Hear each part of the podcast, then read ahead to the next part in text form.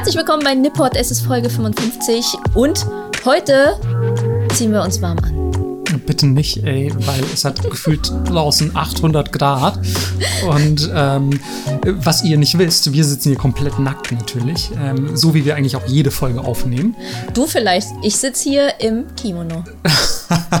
Aber ich sehe schon, Melissa will einen auf Ernst machen und direkt zum Thema der Woche überleiten ähm, oder zum Thema der Folge. Und es ist tatsächlich genauso was, ich sag mal, Grundjapanisches wie der Ninja aus der letzten Folge. Es ist der Kimono. Das wahrscheinlich bekannteste Kleidungsstück Japans, oder? Könnte man so sagen. Würde ich sagen. Und für den Wald- und Wiesenallmann, wie du es immer so nett bezeichnest, ist es, glaube ich, einfach auch das asiatischste Kleidungsstück, was Äh, es genau, gibt. genau. Abgesehen von dem Reishut. ja, oh Gott, bitte, ja, der Reishut.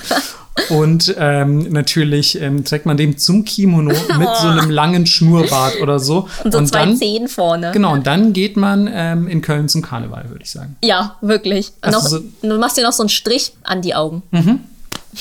Ich, also ich erinnere mich, dass das, glaube ich, in ähm, meiner Kindheit, dass ich das wirklich noch so im Rahmen von irgendwelchen Faschingsfeiern solche Sachen gesehen habe. Hä, voll. Das kannst du bestimmt auch immer noch kaufen. Echt? Ist das, ist das mittlerweile nicht ein bisschen äh, verpönter? Ich glaube schon, aber ich glaube auch, dass es immer noch gemacht wird. Okay, krass. Also dann, ähm, falls ihr mit dem Gedanken gespielt habt, euch so ein Kostüm zu kaufen, bitte tut's nicht. Geht lieber als, ich weiß auch nicht, keine Ahnung, Batman oder so. Ich erinnere mich nur an vor ein paar Jahren, wo Reishunger, die Firma kennst du? Nee, sagt mir leider Ja, die verkaufen so Reishunger und so Reisgeschichten und so. Die haben bis vor ein paar Jahren auf ihrer Reispackung noch Xing Shang Chong stehen haben und daneben war so ein Affe mit einem Löffel in der Hand. What? Ja. Das ist nicht dein Ernst. Doch. Und die haben nämlich auch dann bei mir wegen einer Kooperation angefragt und ich habe gesagt, nee, mache ich nicht, weil ihr fucking Rassisten seid. Also erstmal sehr gut, dass du das gesagt hast. Und zweitens, hä, das gab's? Ja, und das haben die auch nur geändert, weil so viele Leute sich beschwert haben. Und dann gab es so eine Non-Pology und dann, ja. Ich bin entsetzt, Alter. Ja, ja. Alter Schwede. Wann, wann ist das abgeschafft worden? Das war noch nicht, ich glaube, das war 2019 oder 2020. Ach du Scheiße. Das ist nicht lange her. Wieso höre ich denn zum ersten Mal davon? Das kann doch nicht komplett an mir vorbeigegangen sein. Ja, weil die asiatische Community, wie es uns beigebracht wird als Kindern, Sachen runterschluckt, anstatt einen Aufstand zu machen. Ja, erstens das, also es ist auf jeden Fall ein Grund zum Aufschrei, ein berechtigter, aber gleichzeitig denke ich mir auch so, hä, das, also dass ich das Produkt auch nie irgendwo gesehen habe, also vielleicht ist es eher lokal bedingt, Mhm. keine Ahnung, aber Tatsache auf jeden Fall geht gar nicht. Oder Alter. jetzt, das passiert ständig. Asiatisch, sorry, das ist vielleicht gar nicht das Topic der Folge. Nee, so. aber lass es ruhig raus, dafür haben wir eine Plattform. Asiatischer Rassismus findet permanent statt. Jetzt zum Beispiel, gerade vor ein paar Tagen, hat Froster eine äh, koreanische Reispfanne rausgebracht und da drin ist einfach Sambal. Sambal ist eine grundindonesische Zutat und sie hätten Gochujang nehmen sollen, weil es koreanisch ist und sie haben, wollten einfach nur auf diesen K-Pop-Hype aufspringen, haben überhaupt keine Recherche gemacht, sich null Mühe gegeben und dann einfach so ein Produkt rausgehauen, was aber überhaupt nichts miteinander zu tun hat. Ihr seht mich nicht mit dem Kopf schütteln, aber ich tue es, weil das ist so typisch und es ist leider auch also so typisch für dieses ja, ich will jetzt nicht sagen kulturelle Aneignung. Ich weiß nicht, ob der Begriff in dem Zusammenhang trifft. Aber äh, also so dieses, ja, da gibt es vielleicht gerade ein Hype-Thema oder wir haben gehört, viele Leute gehen gerade in vietnamesische Restaurants, lass uns doch mal mehr Chicken süß-sauer äh, irgendwie im Supermarkt verkaufen. Ja, ja. So einfach alles in einen Topf geworfen. Ich meine, weiß ich nicht, bei bei Deutschen hat man es doch auch geschafft, die wenigstens im Ausland auf Bratwurst und Lederhosen zu reduzieren. Dass man so immer ganz Asien über einen Kamm schert, das triggert mich selbst als Weißbrot so krass. Ja, voll. Also, ähm, ich glaube auch, es wird auf jeden Fall sehr viel weniger. Ich habe lange nicht mehr auf irgendwelchen Packungen dieses Klischee gelbe Männchen mit einem Reishut und zwei Schlitzen als Augen gesehen, irgendwo drauf gedruckt, was mich sehr freut. Besser ist das. Besser ist es auf jeden Fall. Aber ich glaube, es ist noch lange nicht da, wo es sein sollte. Und ich bin wirklich ultra entspannt, was das angeht. Ich finde, alle Leute sollten alles anziehen können, wenn sie sich mit der Materie auseinandersetzen und das respektvoll machen. Ähm, Aber manche Sachen gehen halt nicht. Absolut. So, ähm, ja, danke, dass ihr zu meinem TED-Talk gekommen seid. Äh, ja, voll gern. Ich finde, das, ist doch, das ist doch super, dass man sowas hier auch mal anspricht. Ich meine, wir haben ja sowieso am Anfang auch mal eine Phase, in der wir immer ein bisschen Blödsinn reden. Und heute haben wir eben mal keinen Blödsinn geredet, sondern ein tatsächliches wichtiges Thema angesprochen. Genau. Und ähm, falls ihr übrigens gerade Getrippel im Hintergrund gehört habt, dann holt mal eure Bingo-Karte raus ähm, und macht ein Häkchen bei Pita. Denn die ist heute bei uns. Ja. Und er sieht auch ein bisschen geschlaucht aus, weil ihr, glaube ich, sehr heiß ist. Oh ja, sie macht. Äh, ich habe es kurz vertont für euch. Super, Melissa. Es werden bestimmt wieder irgendwelche Weirdos für ganz andere Zwecke rausschneiden. Dieses Ministück in so einem Loop. ja. Oh Mann. Ähm, so, zurück zu unserem Thema Kimono. Ähm, ich glaube, man kann erstmal sagen, das ist ein Thema, das so ein bisschen in die Richtung von Sake geht, oder? Wo man denkt, so, Boah. ja, kriegen wir da eine Folge zusammen? Ja, ich weiß ja nicht, ne? Also es ist halt Alkohol, was wird da schon groß dran sein? Und dann stellt man fest, ach so, ja, ähm, kann man halt locker vier Bücher drüber schreiben. Ja, wirklich. Und ich glaube, sowas bei Kimono auch, oder? Ja, du meintest ja auch in deiner Recherche, hast du eine Doktorarbeit mit 300 Seiten gefunden? Äh, Ja, also und auch teils gelesen. Ne? und habe dann aber auch, also es ist halt so geil, weil ich habe angefangen und man muss dazu sagen, wir haben es uns mal wieder ein bisschen aufgeteilt. Melissa macht, wie es sich für ihre Zunft gebührt, den ganzen Fashion-Kram. Yes. Und ich mache, wie es sich für mein Langweilertum gebührt, den ganzen Geschichtskram. Und ähm, deswegen meinte ich am Anfang so, naja, ist halt eine Geschichte, ne? Man kann so gucken, was ist denn in diesem und jenem Jahr passiert. Und dann war die Geschichte irgendwann halt in der Gegenwart angekommen. Ende. So, aber alles, No. was darüber hinausgeht, so, alter Schwede. So, das ist schon echt heftig. Und auch als ich auf diese Doktorarbeit gestoßen bin, ich habe die Hände über dem Kopf zusammengeschlagen und dachte mir, ah nein, was haben wir uns bloß für ein Thema gesucht? Und dann habe ich auch angefangen, die zu lesen und Alter, so viele komplexe Begriffe auch, also die war auf Englisch und dann, also mein Englisch behaupte ich jetzt einfach mal, ist sehr fluent und auch business ready und so, aber da waren so viele spezifische aufs Schneidern oder auf Textilherstellung bezogene Vokabeln drin, dass ich da wirklich saß und dachte so, was bedeutet denn dieser Satz jetzt? Also es war Aber eine es- Wissenschaft für sich. Selbst für mich, und ich hatte ja auch äh, fachspezifisches Englisch in der Ausbildung, aber selbst ich musste Sachen so bei DeepL reinschmeißen, weil ich nicht wusste, was es ist.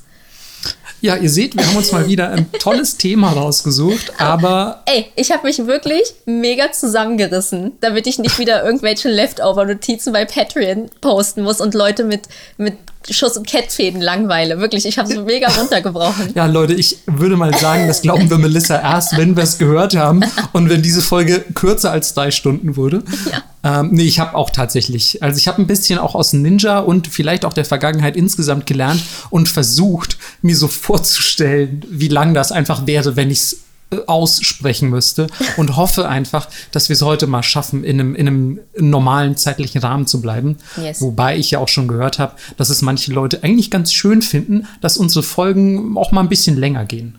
Ja, weil wenn du auch immer nur zehn Minuten hörst, bis du einschläfst, hast du halt echt viele Nächte mit uns. Und wer will keine Nächte mit uns, Leute? Ich Ist bitte so. euch.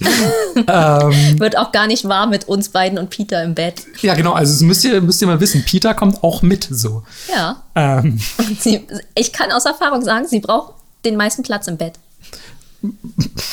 ich sehe sie halt gerade auch vor mir liegen und ich kann es mir schon so schön vorstellen. Sie ist auch echt wieder so krass gewachsen, also sie ist bestimmt fünf Meter lang. Ja. Sie ist einfach das Ungeheuer von Loch Ness als Hund. Ja, und sie drängelt auch richtig im Bett. No joke, sie drückt die Pfoten so gegen deinen Rücken. Ehrlich gesagt kann ich mir sehr gut vorstellen, dass du das genauso machst. Das stimmt. du weißt ja, umso kleiner die Person, umso mehr Platz braucht sie im Bett. Ja, so gibt ja auch diese Memes, wo die Leute so am Rand ihres Bettes schlafen, weil, das, weil das Haustier irgendwo, was aber so eine winzige Katze ist, in der Mitte schläft. Ja. So, so kann ich mir das sehr gut vorstellen. Aber die Frage ist ja dann, wer gewinnt bei euch die Oberhand, ne? Weil ihr seid ja. Nehmt euch da beide nicht viel. Peter ist ein bisschen länger, du bist ein bisschen höher. Aber sonst close by. Ja. Ähm, Kimono, das Thema. Ja, Äh, Endlich mal auch wieder ein Thema für dich. Wir hatten ja lang kein Essen mehr und lang keine Fashion. das stimmt. Ähm, jetzt geht's heute mal wieder ganz in deine Materie und auch wirklich schon echt überfällig. Ich sehe, wir arbeiten gerade so ein bisschen die überfälligen Themen ab. Voll, ich habe das Gefühl, Staffel 3 Nippot Mhm. ist einfach die Basic-Staffel. Ist so, so, ja, Ninjas, Kimonos. Nächste Woche reden wir über Japan, Vorsicht. Stäbchen. Ey, ganz ehrlich, die Historie der Essstäbchen, damit habe ich mich noch nie befasst, aber die Nee. wäre bestimmt übelst interessant. Und wann kam der Löffel und so? Warum Ey, wann war Löffel Release? So, Löffeldrop in der Spezialbox? Kauft alle. ich glaube, die ersten Löffel waren ja damals von Supreme. ähm, und Jetzt, jetzt Balenciaga-Stäbchen haben sie halt abgelöst. oh Gott, bitte lass es nie so weit kommen. ähm, kurz bevor wir, bevor wir in, in die Materie einsteigen. Bist du Team Kimono? Findest du Kimonos geil? Hast du schon mal ein Kimono getragen? Mega geil, tatsächlich. Und ähm, ich finde das zum Beispiel auch gar nicht schlimm, habe ich ja eben schon gesagt, wenn Europäer Kimono anhaben. Ich finde, jeder, wenn man es richtig macht, sieht gut aus in einem Kimono. Würde ich tatsächlich mitgehen, ja. Oder? Also der kann extrem krass formen. Also jetzt Ja. gar nicht im Sinne von so, es ist keine Shaping-Unterwäsche oder so, sondern im Sinne von, es formt für das Auge, ästhetisch Mhm. quasi. Also es ist, ist wirklich eine sehr schmeichelhafte Mode, muss ich sagen. Ja, absolut. Und ähm, ich habe tatsächlich zwei Yukata zu Hause, also die unformellen Sommerkimono, kommen wir später noch zu. Und äh, einen wunderschönen Vintage-Kimono. Ich habe das schon tausendmal erzählt, aber ich erzähle es in Rage einfach nochmal. ich meine, wenn nicht in dieser Folge, wann dann? Wirklich, ich habe diesen Kimono auf einem Sommerfest in Kyoto gekauft. Perfekt. Vor Sommerfest sozusagen. Die hatten ganz viele gebrauchte Kimono und der ist wirklich wunderschön, Blumenmuster, Fächer und es war Blattgold drauf. Und er war einfach wunderschön und er war relativ günstig, weil er im Innenfutter einen fetten Fleck hatte und ich war so, ach scheißegal. Bin nach Deutschland zurück und dachte, okay, ich fasse den mal nicht selber an, ich bringe ihn in die Reinigung.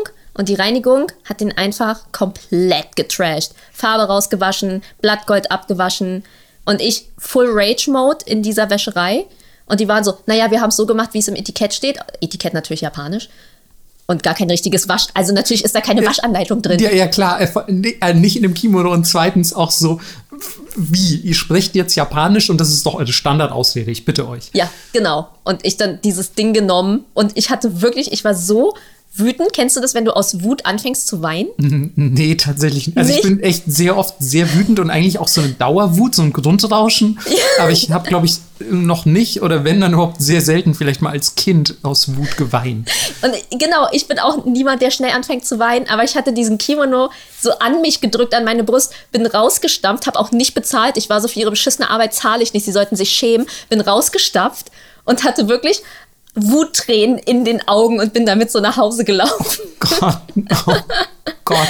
Also einerseits würde ich das super gerne auch, also ich wäre sehr gerne Zeuge dessen gewesen. Ja, es standen auch Leute hinter mir, ne, weil ich mich natürlich ultra aufgeregt habe, aber war mir scheißegal. Hey, Alter, wenn die deinen schönen Kimono trashen, den du in Kyoto gekauft hast, Ja. ey, da hätte ich aber auch Terz gemacht. Und ich bin normalerweise jemand, der auch viel einfach toleriert durchgehen lässt und so sagt, naja, okay. Ähm, aber da, Digga, da hätte ich auch einen Aufstand angezettelt. Ja, genau. Also ähm, der ist vorhanden und ich habe mir jetzt vorgenommen, weil ich ihn trotzdem immer noch wunderschön finde, auch wenn er nicht mehr so geil ist wie vorher, jetzt einfach mit Goldfarbe immer, wenn ich Bock habe, nachzumalen, Okay. bis er wieder da ist, wo er mal war. Und ähm, Oh, vielleicht entwickelst du da so einen neuen Geschäftszweig und bist die einzige Kimono-Restaurateurin Deutschlands. Uh, Finde ich, das würde sehr gut zu dir passen. das stimmt. Geiler Job auch. Ey, zum Kimono bemalen kommen wir später, da sehe ich mich auf jeden Fall. Also ganz ehrlich, ich weiß noch nicht so richtig, wie es funktioniert, aber ich sehe dich da auch. Ja. Ähm, man muss übrigens wieder dazu sagen, wir haben es ja gerade schon angedeutet, dass wir uns die Recherche geteilt haben. Und ähm, deswegen weiß ich relativ wenig diesmal über die Kimono-Herstellung. Also ich habe mir zwar nebenbei, während ich recherchiert habe, irgendeine Dreisat-Doku angeguckt über Kimono, aber die war halt eher so ein, auch hier wieder so ein Grundrauschen, wo man so ein bisschen Basics mitbekommt. Aber ich bin mal gespannt, was Melissa mir gleich noch erzählen wird, wenn es darum geht. Yes. Wie ist es denn mit dir? Kimono angehabt? Ich habe tatsächlich noch nie ein Kimono angehabt, ähm, zumindest nicht im klassischen Sinne. Ich hatte schon mal ein Yukata an ähm, und finde auch, dass das ziemlich cool aussieht, wenn ich Voll. ehrlich bin. Und ohne mich jetzt, also ich bin keine, keine Sorge, ich möchte mich hier nicht selber beweihräuchern. Ich bin echt jemand, das wisst ihr, der sich mega scheiße findet. Ähm, und äh, aber so ein Kimono zu tragen, das schmückt erstaunlicherweise. Okay, ich lehne mich kurz aus dem Fenster. Wollen wir Kimono-Fotos von uns auf Twitter posten? Also, wenn du welche hast, Ja. die du mir, also, äh, ich meine jetzt, die du mir leihen könntest zum Anziehen. Ich habe nämlich keine Fotos von mir in solchen Kleidungsstücken. Kein einziges. Okay, aber ich habe einen, der könnte tatsächlich, also der Yukata ist ziemlich unisex. Und ich würde, wenn ich ehrlich bin, auf jeden Fall bei meinem nächsten Abstecher nach Japan oder vielleicht auch, wenn ich in Deutschland einen finden sollte, ähm, von dem ich das Gefühl habe, er sei original oder originalgetreu, ähm, vorzugsweise natürlich in Japan oder gar Kyoto, ähm, würde ich auf jeden Fall zuschlagen und Ja. mir einen holen. Das Problem war ein bisschen, dass ich damals, als ich in Kyoto studiert habe, mit den Kumpels ähm, für, für ein Matsuri mich eindecken war. Und ich habe ehrlich gesagt in dem Laden, wo wir waren, keinen gefunden, der mir wirklich gut gepasst und gleichzeitig gefallen hat. Also es war ein Secondhand-Kimono-Laden.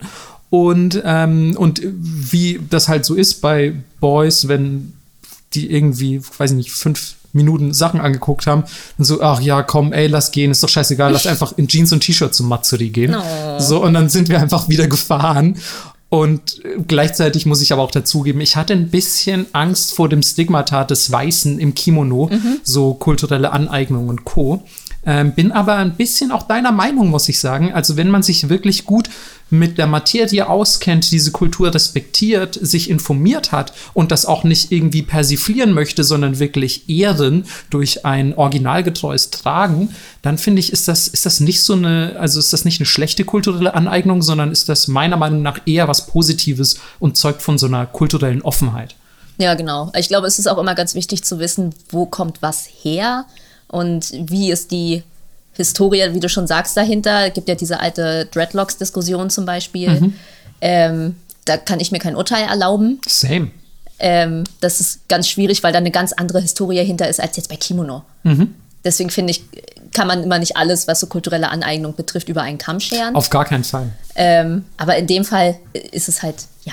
Ich kann mich jetzt auch natürlich nur auf Japan beziehen und als äh, studierter Japanologe denke ich mir dann halt oft, ey, aber ich weiß voll viel über irgendwie, weiß ich nicht, die japanische Kultur, zumindest im, im allgemeindeutschen Vergleich und ich weiß irgendwie viel über, was weiß ich, ähm, weiß ich nicht, Kanji. Also ich kann Kanji lesen. So, darf ich mir jetzt eigentlich ein Kanji tätowieren lassen, so ungefähr? Also ich würde mir trotzdem kein Kanji tätowieren lassen, wenn ich ehrlich bin.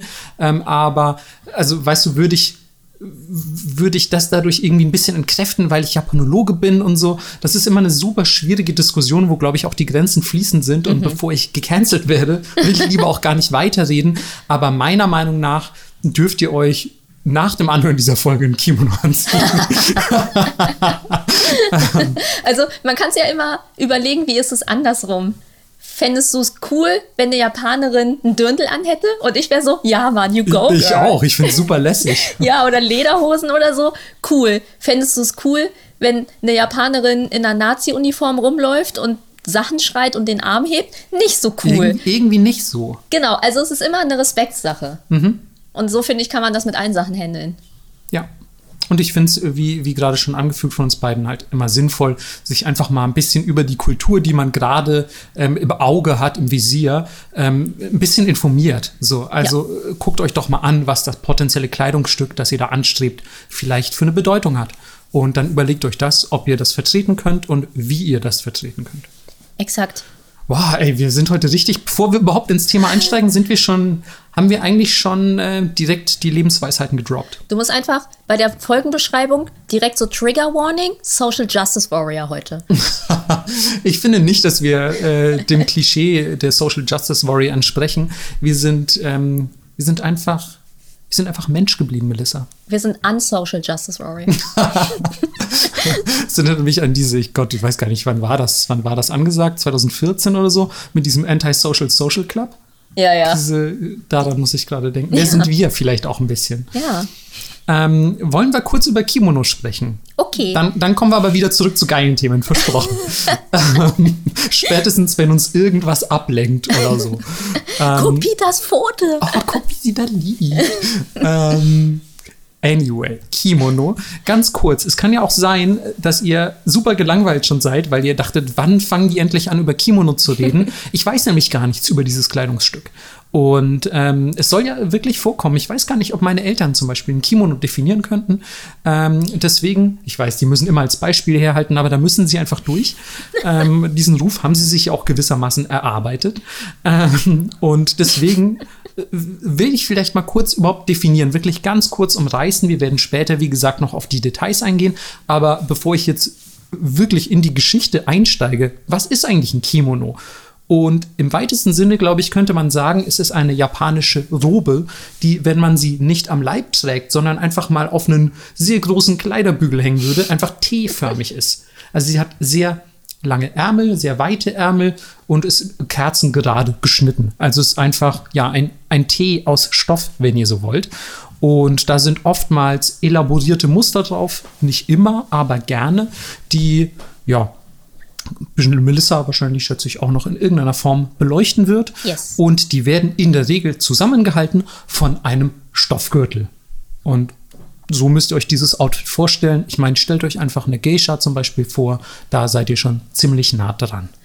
Genau, das Clevere ist, dass dieses Kleidungsstück, ihr kennt das ja aus dem Westen, ihr habt Größe S, ihr habt Größe XL, ihr habt Größe 3XL und dann kauft ihr dieses eine Teil in dieser einen Größe. Das Geile an einem Kimono ist aber, dass er eigentlich jeder Person passt. Er kann immer beliebig angepasst werden und deswegen wird er auch über Generationen weitergegeben.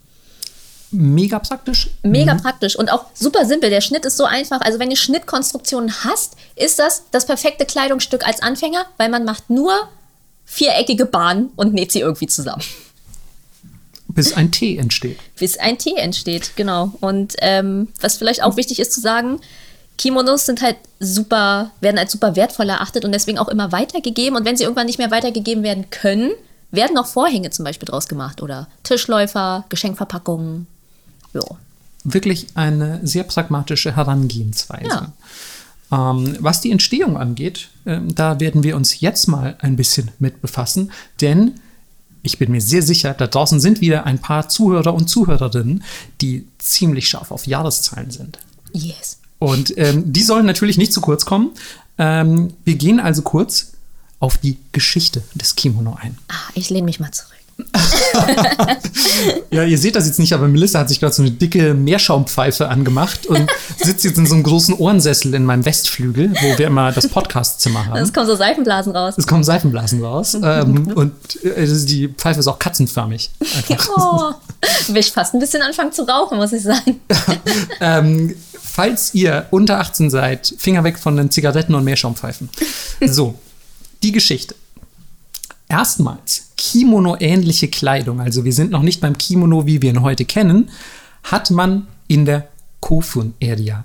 Äh, area. Kofun Area. Kofun Area. Es geht schon gut los. Nein, ich meinte natürlich die Kofun Ära. Mann, ich sollte einfach beim Japanischen bleiben und immer sagen Jidai. In der Kofun Jidai äh, hat man die erstmals aufgetan. Und zwar natürlich, wie sollte es zu dieser Zeit anders sein, durch den Import aus China. Denn China ist natürlich für uns damals einer der wichtigsten, ich sag mal, Kulturlieferanten für Japan. Nicht, weil Japan keine eigene Kultur gehabt hätte, aber weil eben stets Gesandtschaften aus China nach Japan gefahren sind und einfach ihre beispielsweise Kleidung in diesem Falle oder aber auch Regierungssysteme, Glaubenssysteme und so weiter, einfach generell Kultur aus China mitgebracht haben. Und in der Kofun Area.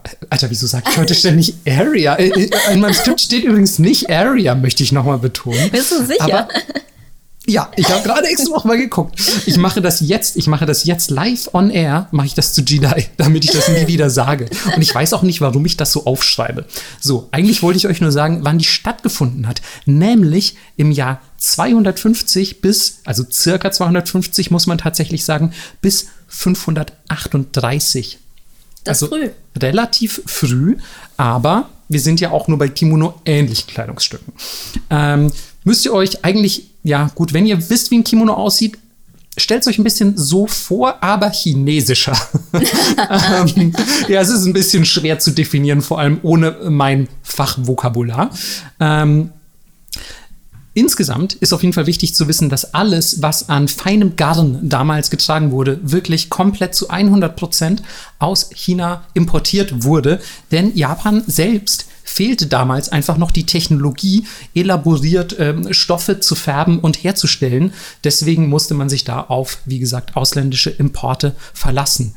Es ist jedoch sehr wenig insgesamt über die ja, Beschaffenheit der damaligen Outfits bekannt, weil man einfach kaum Bildmaterial aus der Zeit hat. Das war keine künstlerische Hochphase und die meisten Abbildungen in, ja, ich sag mal, künstlerischer Form, wenn man so will, äh, die man aus der damaligen Zeit hat, sind die sogenannten Haniwa. Ich weiß nicht, ob du von denen schon mal gehört hast. Nee. Das sind, ähm, ja, ich nenne es mal so tönerne Grabfiguren, also Grabbeigaben. Ah. Und die, jetzt kommt noch ein bisschen mehr Trivia zur Kofun Area. Nein, okay, Kofun Jidai.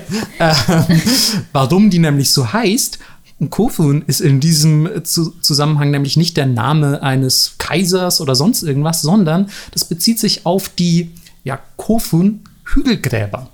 Ah. Und damals wurde man eben in Hügelgräbern beerdigt und es gab Grabbeigaben in Form dieser tönernen Figuren. Und diese Figuren waren halt oft irgendwelche, ja, Humanoiden, nenne ich es jetzt mal im weitesten Sinne, mit Outfits.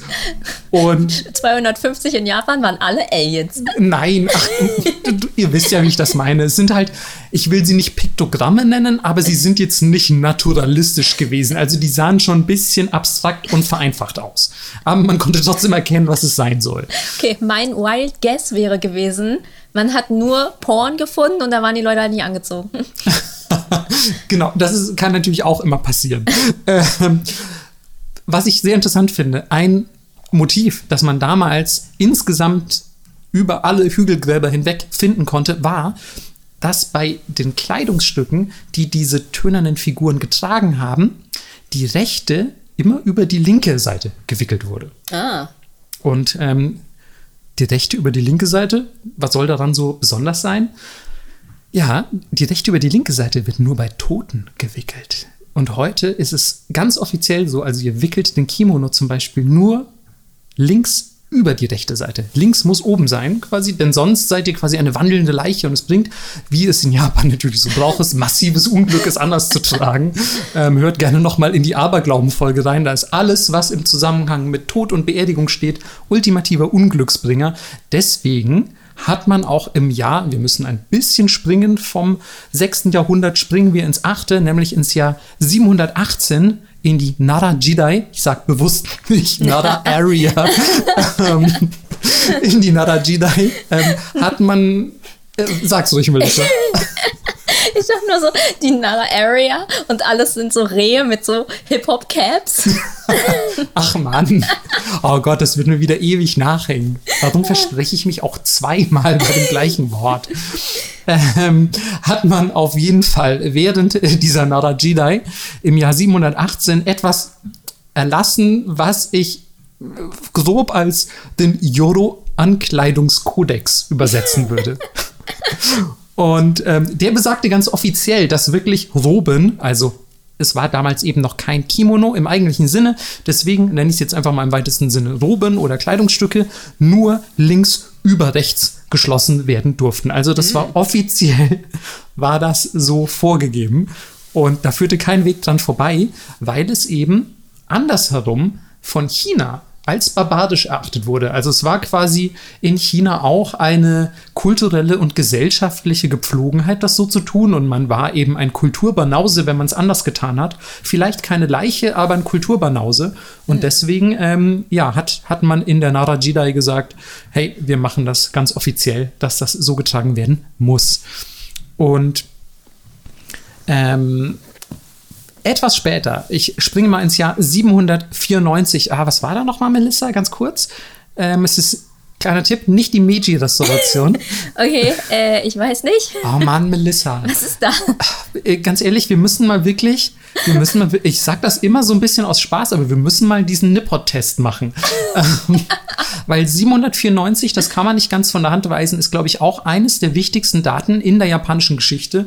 Äh, Wahrscheinlich all meine ehemaligen Dozenten und Dozentinnen schlagen die Hände beim Kopf zusammen. Wie kann er sowas sagen? Ist er komplett bescheuert? Aber für meine persönliche Wahrnehmung ist es relativ wichtig, denn das ist der Startschuss der Heian-Ära.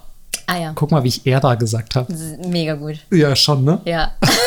Ich sag trotzdem lieber wieder Jedi, das war voll schwierig gerade. ähm, startete auf jeden Fall die Heian Jedi.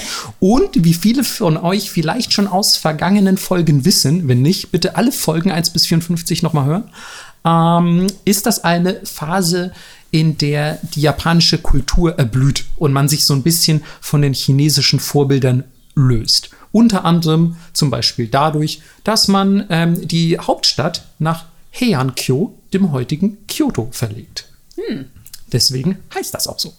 Ähm, und ja, es gibt eben keine Gesandtschaften mehr, die von oder nach China reisen. Ähm, es ist eine Epoche, in der wirklich sehr, sehr krass sich auf Kunst und Kultur fokussiert wird. Ähm, und ich würde so weit gehen und sagen, es ist ein bisschen die Ursprungsepoche des Kimono, wie wir ihn heute kennen. Natürlich nicht eins zu eins, der hat sich natürlich im Verlauf der Jahre auch weiterentwickelt, aber das ist so auch hier ich will es mal als Startschuss bezeichnen für den heutigen Kimono, weil eben aus diesen traditionellen chinesischen Gewändern, die einfach importiert wurden, hat man gesagt, nee, wir setzen uns da mal ran und machen was Japanisches draus. Hm. Und Melissa hat sich übrigens wirklich voll schön zurückgelehnt und hört sich das so an mit so vor ihrem Bauch verschränkten Fingern und, und sitzt jetzt ein bisschen da, als würde ich ja, als würde ich halt vor meiner sehr strengen Lehrerin Referat halten. Aber noch ist sie ganz gnädig, habe ich den Eindruck. Ja, er benutzt zwar keine Bilder, aber er spricht sehr frei. Und und, wow, das ist eine erschreckend lehrerhafte Einschätzung. Und sie hat nicht erwähnt, dass ich zweimal Area gesagt habe. Voll Glück gehabt. Das, ich ich mache Abstriche, ist ja auch aufregend. Vor so vielen Leuten hier im Raum zu referieren. Ja, ach komm, Peter ist immer mega judgy. Das stimmt, sie hat auch so eine kleine Brille aufgesetzt. Bitte das nächste Mal. ähm, es gibt ich sag mal, sehr, sehr viele, wirklich sehr, sehr viele Details, die ähm, die Entstehungsgeschichte ähm, oder die Entstehungsgeschichte des, des Ur-Kimono in der Heian Jedi ähm, ja, definieren. Weil ja, es hat sich hier am Kragen ein bisschen was verändert, dann hat man unten am Saum was umgenäht, dann hat man angefangen am Ärmel rumzuschrauben, dann hat man hinten noch Torpedos eingebaut. Und also es ist wirklich unfassbar komplex gewesen. Deswegen werde ich einfach mal sagen, wichtig ist, dass ihr euch merkt, dass ähm, eben in der Heian Jidai ein Kleidungsstück namens Juni Hitoe extrem populär und wichtig war und auch so ein bisschen definierend für den Look. Nicht nur dieser Ära, sondern vielleicht auch ja so des feudalen Japans oder zumindest was man so bei uns kennt, denn es ist das sogenannte Zwölf-Lagen-Gewand. Und okay. ja, äh, man merkt schon irgendwie so am Namen mit zwölf Lagen ist man ziemlich gut bedient und genau so sieht das Ding auch aus. Es sieht einfach aus, als wären so diese Damen, die das tragen, also es trugen damals Damen, ähm, als wären die so wirklich komplett in so Stoffhaufen gehüllt, die auch viel zu groß sind. Also es war damals so ein bisschen oversized schick. Und ähm, auch diese ähm, ja, ersten Hakama-Hosen, nenne ich sie jetzt einfach mal, die damals entstanden sind, also sehr weite japanische Hosen, ähm, die waren deutlich länger als die, die wir heute kennen. Und die waren so lange, dass der Stoff hinter den Leuten auf den Boden äh, quasi geschleift ist das war ja alles dafür da, um zu zeigen, wie reich du bist. Und dass du dich halt wenig bewegst. Ich sitze den ganzen genau. Tag am Hof rum und bin mega geil. Also auch in China, das war einfach Stofflagen über Stofflagen und natürlich umso wertvoller der Stoff, umso schwerer ist er.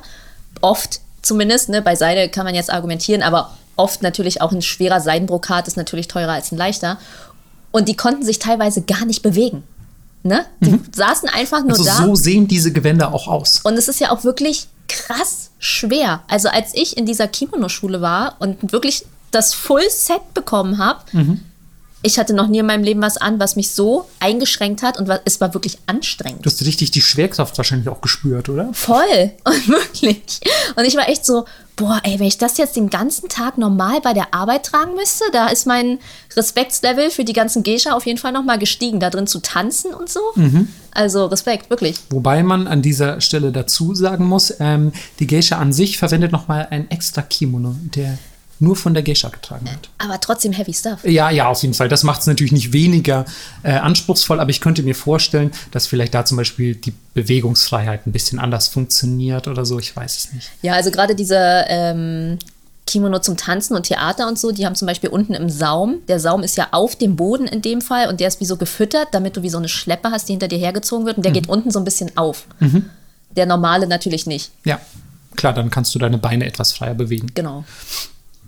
Ähm, zurück zur Herrenzeit, ähm, weil es, wie gesagt, eine sehr, sehr kulturfokussierte Epoche war, ähm, gab es insgesamt einfach auch viele Entwicklungen, die währenddessen stattgefunden haben. Also wir sind nicht die ganze Zeit bei diesem Zwölf-Lagen-Gewand geblieben und nicht die ganze Zeit bei diesem ursprünglichen Gewand, das man 794 erdacht hat, sondern es hat sich natürlich im Verlauf dieser Jahrhunderte immer weiterentwickelt. Und es wurden während dieser Zeit sehr, sehr viele Erlässe erlassen, Erlässe erlassen, das klingt ja dämlich, ähm, die, sich, ähm, die sich tatsächlich einfach nur auf das Tragen, Herstellen und einfach, ja, das, das, wie gesagt, das alles, was Kleidung angeht, eigentlich beziehen. So einfach die ganze Kleidungskultur wurde quasi offiziell von Regierungsseiten definiert auch. Man könnte ja fast denken, das wäre Deutschland. Mit so vielen Regeln. Ja, und auch wahrscheinlich wurde man halt mega dämlich angeguckt, wenn man irgendwas nicht gesellschaftskonformes getragen hat. So wie jetzt auch. Genau, das meinte ich. Deswegen Ja. könnte man wirklich denken, dass es, dass es so ist. Ähm, an dieser Stelle tragt bitte, was ihr wollt. Fühlt euch wohl. Und ähm, was ich sehr interessant fand, dass zum Beispiel das frühere Untergewand, was man damals noch zu Beginn unter diesen einst chinesischen Gewändern getragen hat, namens Kosode, ähm, das hat man plötzlich zum Obergewand gemacht oder Übergewand und sagt so, ey, weißt du was, wir haben am Anfang ein bisschen viele Lagen gehabt, zwölf Lagen Gewand und so, das war alles ein bisschen drüber. Lass doch vielleicht mal ein paar Lagen entfernen und im Laufe der Zeit wurden das einfach weniger Lagen und dann werden halt auch aus Untergewändern plötzlich irgendwann so ein bisschen Obergewänder. Du sagst, ja, keine Ahnung, dann tragen wir halt das oben drüber. Also finde ich alles, äh, finde ich alles ganz schick, dass die sich so ein bisschen wie so diese, wie heißen diese russischen Puppen nochmal, wo man so, So, ja, ich weiß nicht. ah, verdammt, ihr wisst das Äh, Ma- bestimmt, Matroschka. ne? Oder? Ja, Heißen sind, die so? heißen die so? Ich also ich kenne das Wort. Ich wollte gerade irgendwie schon sagen, schreibt's in Chat, aber wir sind nicht live. Schreibt's in den Twitter-Feed. genau, schreibt's in den Twitter-Feed. Ähm, und ähm, oh Gott, wo war ich denn stehen geblieben? Ach ja, beim Kursode, natürlich. Ähm, und ähm, das wurde tatsächlich dann mit dem Hakama zusammen, das auch kürzer wurde im Verlaufe der Zeit natürlich, weil nicht jeder irgendwie ähm, den Nerv hat, irgendwie super lange Stoffbahnen hinter sich herzuziehen, wurde das mit dem Hakama zusammen als und Obi geschlossen getragen. Also mein Obi ist der Gürtel, Verzeihung, ich glaube, das hatte ich vorher noch gar nicht erwähnt. Und man trägt, ich mache das übrigens auch nach, obwohl das Ja. nur Melissa sehen kann, aber ich bin einfach jemand, der, ich möchte lebendig erzählen. Vielleicht fühlt ihr das. Damit Ähm, regulierst du ja auch die Schnelligkeit, mit der du erzählst und so. Also schon wichtig. Ja, guck, guck, ich habe, ich, das hätte ich nicht gewusst, aber Melissa als Profi weiß sowas. Ähm, aber man hat das quasi, ich habe das so in den Hacker mal reingestopft, habe ein Obi drüber gemacht und ähm, ja, dann hattet ihr unten eine coole, super lange Hose und oben elaborierte Muster und in der Mitte einen schönen Gürtel und dann saht ihr sehr japanisch aus. Ähm, eben, Wow. Ja, ja tatsächlich. Ähm, und man muss dazu sagen, während der Sengoku Jidai, die wir jetzt mittlerweile alle kennen sollten, also die Zeit der streitenden Reiche, in der es auch sehr viel Krieg gab ähm, und man wahrscheinlich auch weniger Hofkultur hatte, aber mehr praktische Kultur, weil es ja ja einfach weniger quasi Hofadel war, sondern mehr Kriegeradel in, in Richtung, die man sich bewegte. Melissa guckt, so als hätte ich hier gerade zum ersten Mal von japanischer Geschichte erzählt. Sengoku Jidai, Melissa, du erinnerst dich? Äh, Samurai, die sich mit Schwertern abstechen Ja, und so. ja. Ja, genau, das ist das. ähm, und auch während dieser Zeit hat die Fashion keinen Halt gekannt und es hat sich alles weiterentwickelt. Und zwar hat man das Hakama einfach mal weggelassen. Ja. Sluts. Melissa einfach direkt am, am Shamen wieder. Aber nein, man hat tatsächlich gesagt, weißt du was? Wir machen jetzt immer schönere Muster. Unsere Muster werden immer auffälliger, immer farbenprächtiger. Es wird alles immer hübscher. Warum verstecken wir die ganze untere Hälfte in einer riesigen Hose? Lass uns doch einfach den Hacker mal weglassen. Und plötzlich haben die einfach so knöchellange Gewänder getragen und gesagt, weißt du was? Wir geben dem Motiv einfach den kompletten Raum, den es verdient. Und klar. ja, also eigentlich auch in der Sengoku Jidai, wenn man so will, eine sehr einschneidende, ähm, einschne einschneidende Entwicklung, quasi was, was diese Tragekultur äh, angeht. Ähm, die Edo Jidai, die ja im Anschluss an die Senkoku Jidai begann. Guck mal, wie ich jetzt ein bisschen mehr im Flow mit Jidai und so, aber auch nicht mehr Area. Alter. Ähm, äh, während der Edo Jidai, also wurde es ja auch wieder unter der Herrschaft des Tokugawa-Shogunats etwas ruhiger im kriegerischen Sinne. Und wir wissen alle mittlerweile, was das bedeutet. Die Kultur und die Gesellschaft florieren. Und das bezog sich natürlich auch auf die, ähm, ja, auf die, ja, auf die Fashion-Kultur, auf, auf die Schneideskunst, auf die Schneiderskunst und besonders die Genroku Das wäre mir fast schon wieder passiert, ich weiß nicht, was heute los ist, besonders während der Genroku-Ära, ähm, ist äh, das Ganze nochmal ordentlich beflügelt worden. Und wenn ihr euch jetzt fragt, hä, waren wir nicht irgendwie gerade noch in der Sengoku Jidai?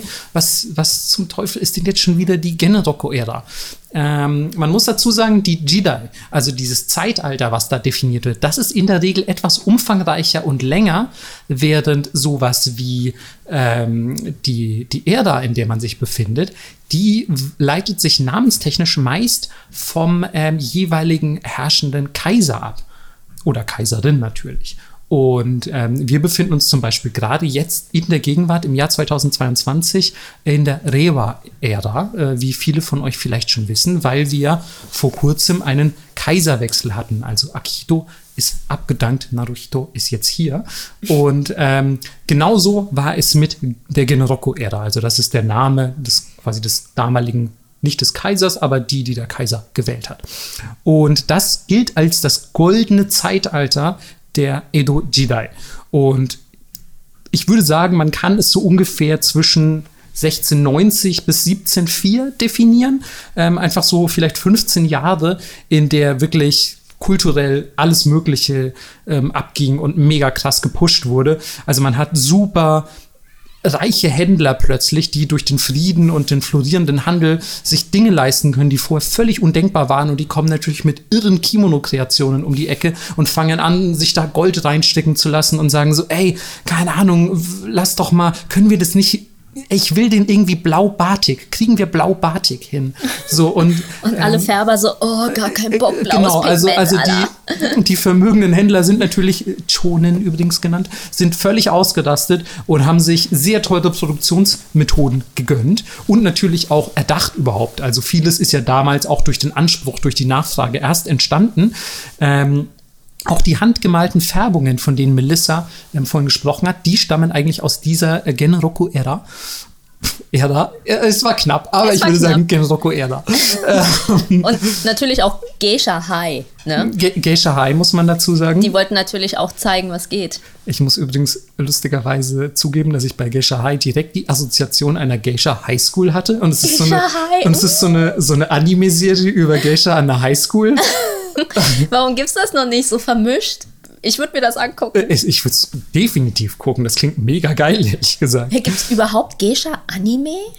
Das ist eine sehr, sehr gute Frage. Habe ich noch nie gesehen. Und ganz ehrlich, ich glaube, ich kenne keinen einzigen. Weil ich kenne nur Sakuran. Mhm. Aber da geht es ja auch um eine Eura, nicht direkt Geisha. Und sonst, ey, falls ihr irgendwas kennt, schickt uns rüber. Ja, bitte. Das ja. ist echt interessant. Also es kann sein, dass es in Japan wie immer was gibt, ne?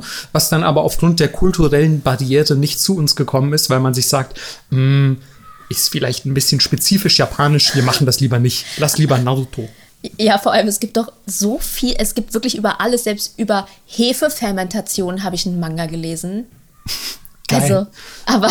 ja, da merkt man aber wieder daran, dass es in Japan halt ein gängiges Medium ist, nicht nur um Quatschgeschichten zu erzählen, sondern um einfach jede Geschichte zu erzählen. Ja. Wie halt bei uns das Buch. Ähm, aber das ist ein Thema, oh, das ist eigentlich. Sag mal, hatten wir mal eine Folge, fällt mir gerade ein, wo wir über den Ursprung des Manga gesprochen hatten? Nee, noch nicht. Oh. Das ist auch so ein fettes Thema, dass wir es bis Mann, jetzt das wird richtig eine Basic-Staffel bei Nippot. Ja, aber da brauchen wir zwei Folgen. Ja, das kann gut sein. ähm, Zweiteiler dann. Ja, oder einfach, keine Ahnung, Man Manga-Wochen bei, bei Nippot. ähm, so, erstmal zurück zum Kimono. Wir müssen ja noch Strecke gut machen. Ähm, und zwar hat man auch während der Edo Jidai abermals wichtige Regeln für, ja, ich sag mal, das Kimono tragen und Herstellung und alles, was dazugehört, erlassen. Ähm, vor allem für die unteren Gesellschaftsschichten gab es natürlich Einschränkungen, wie es im Klassensystem ebenso üblich ist. damals durftet ihr, wenn ihr beispielsweise eine einfache Landarbeiterin wart, durftet ihr keinen roten oder violetten Kimono-Stoff tragen. Ihr durftet keine goldenen Stickereien verwenden, egal ob ihr euch das leisten könnt oder nicht. Und kein Shibori. Das sind Kommen wir später noch zu Shibori? Sagen wir was über. Okay, dann sage ich, dann fasse ich es. Melissa schüttelt den Kopf nee. übrigens. Dann fasse ich es kurz zusammen. Es ist einfach eine japanische, eine, eine, japanische einheimische Drucktechnik mit spezifischen Mustern, die daraus entstehen. Also ihr durftet diese Technik nicht auf euren Kimono tragen, solche. Ähm. Stell dir einfach vor, wie petty musst du sein, dass du sagst, ihr Peasants, ihr nicht. Ja, weil ihr sieht dann am Ende noch geiler aus, weil, ja. weiß ich nicht, es gibt so ein wunderschönes Bauernmädchen oder so, wenn die auch noch ein Kimono trägt in Rot, dann bin ich geliefert.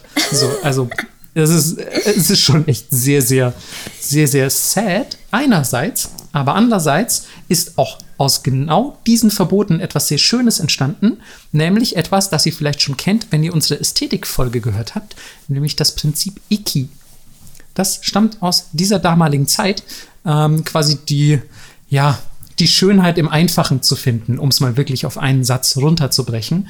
Und ähm, das war quasi die Gegenbewegung zu diesen ja, Regierungserlässen.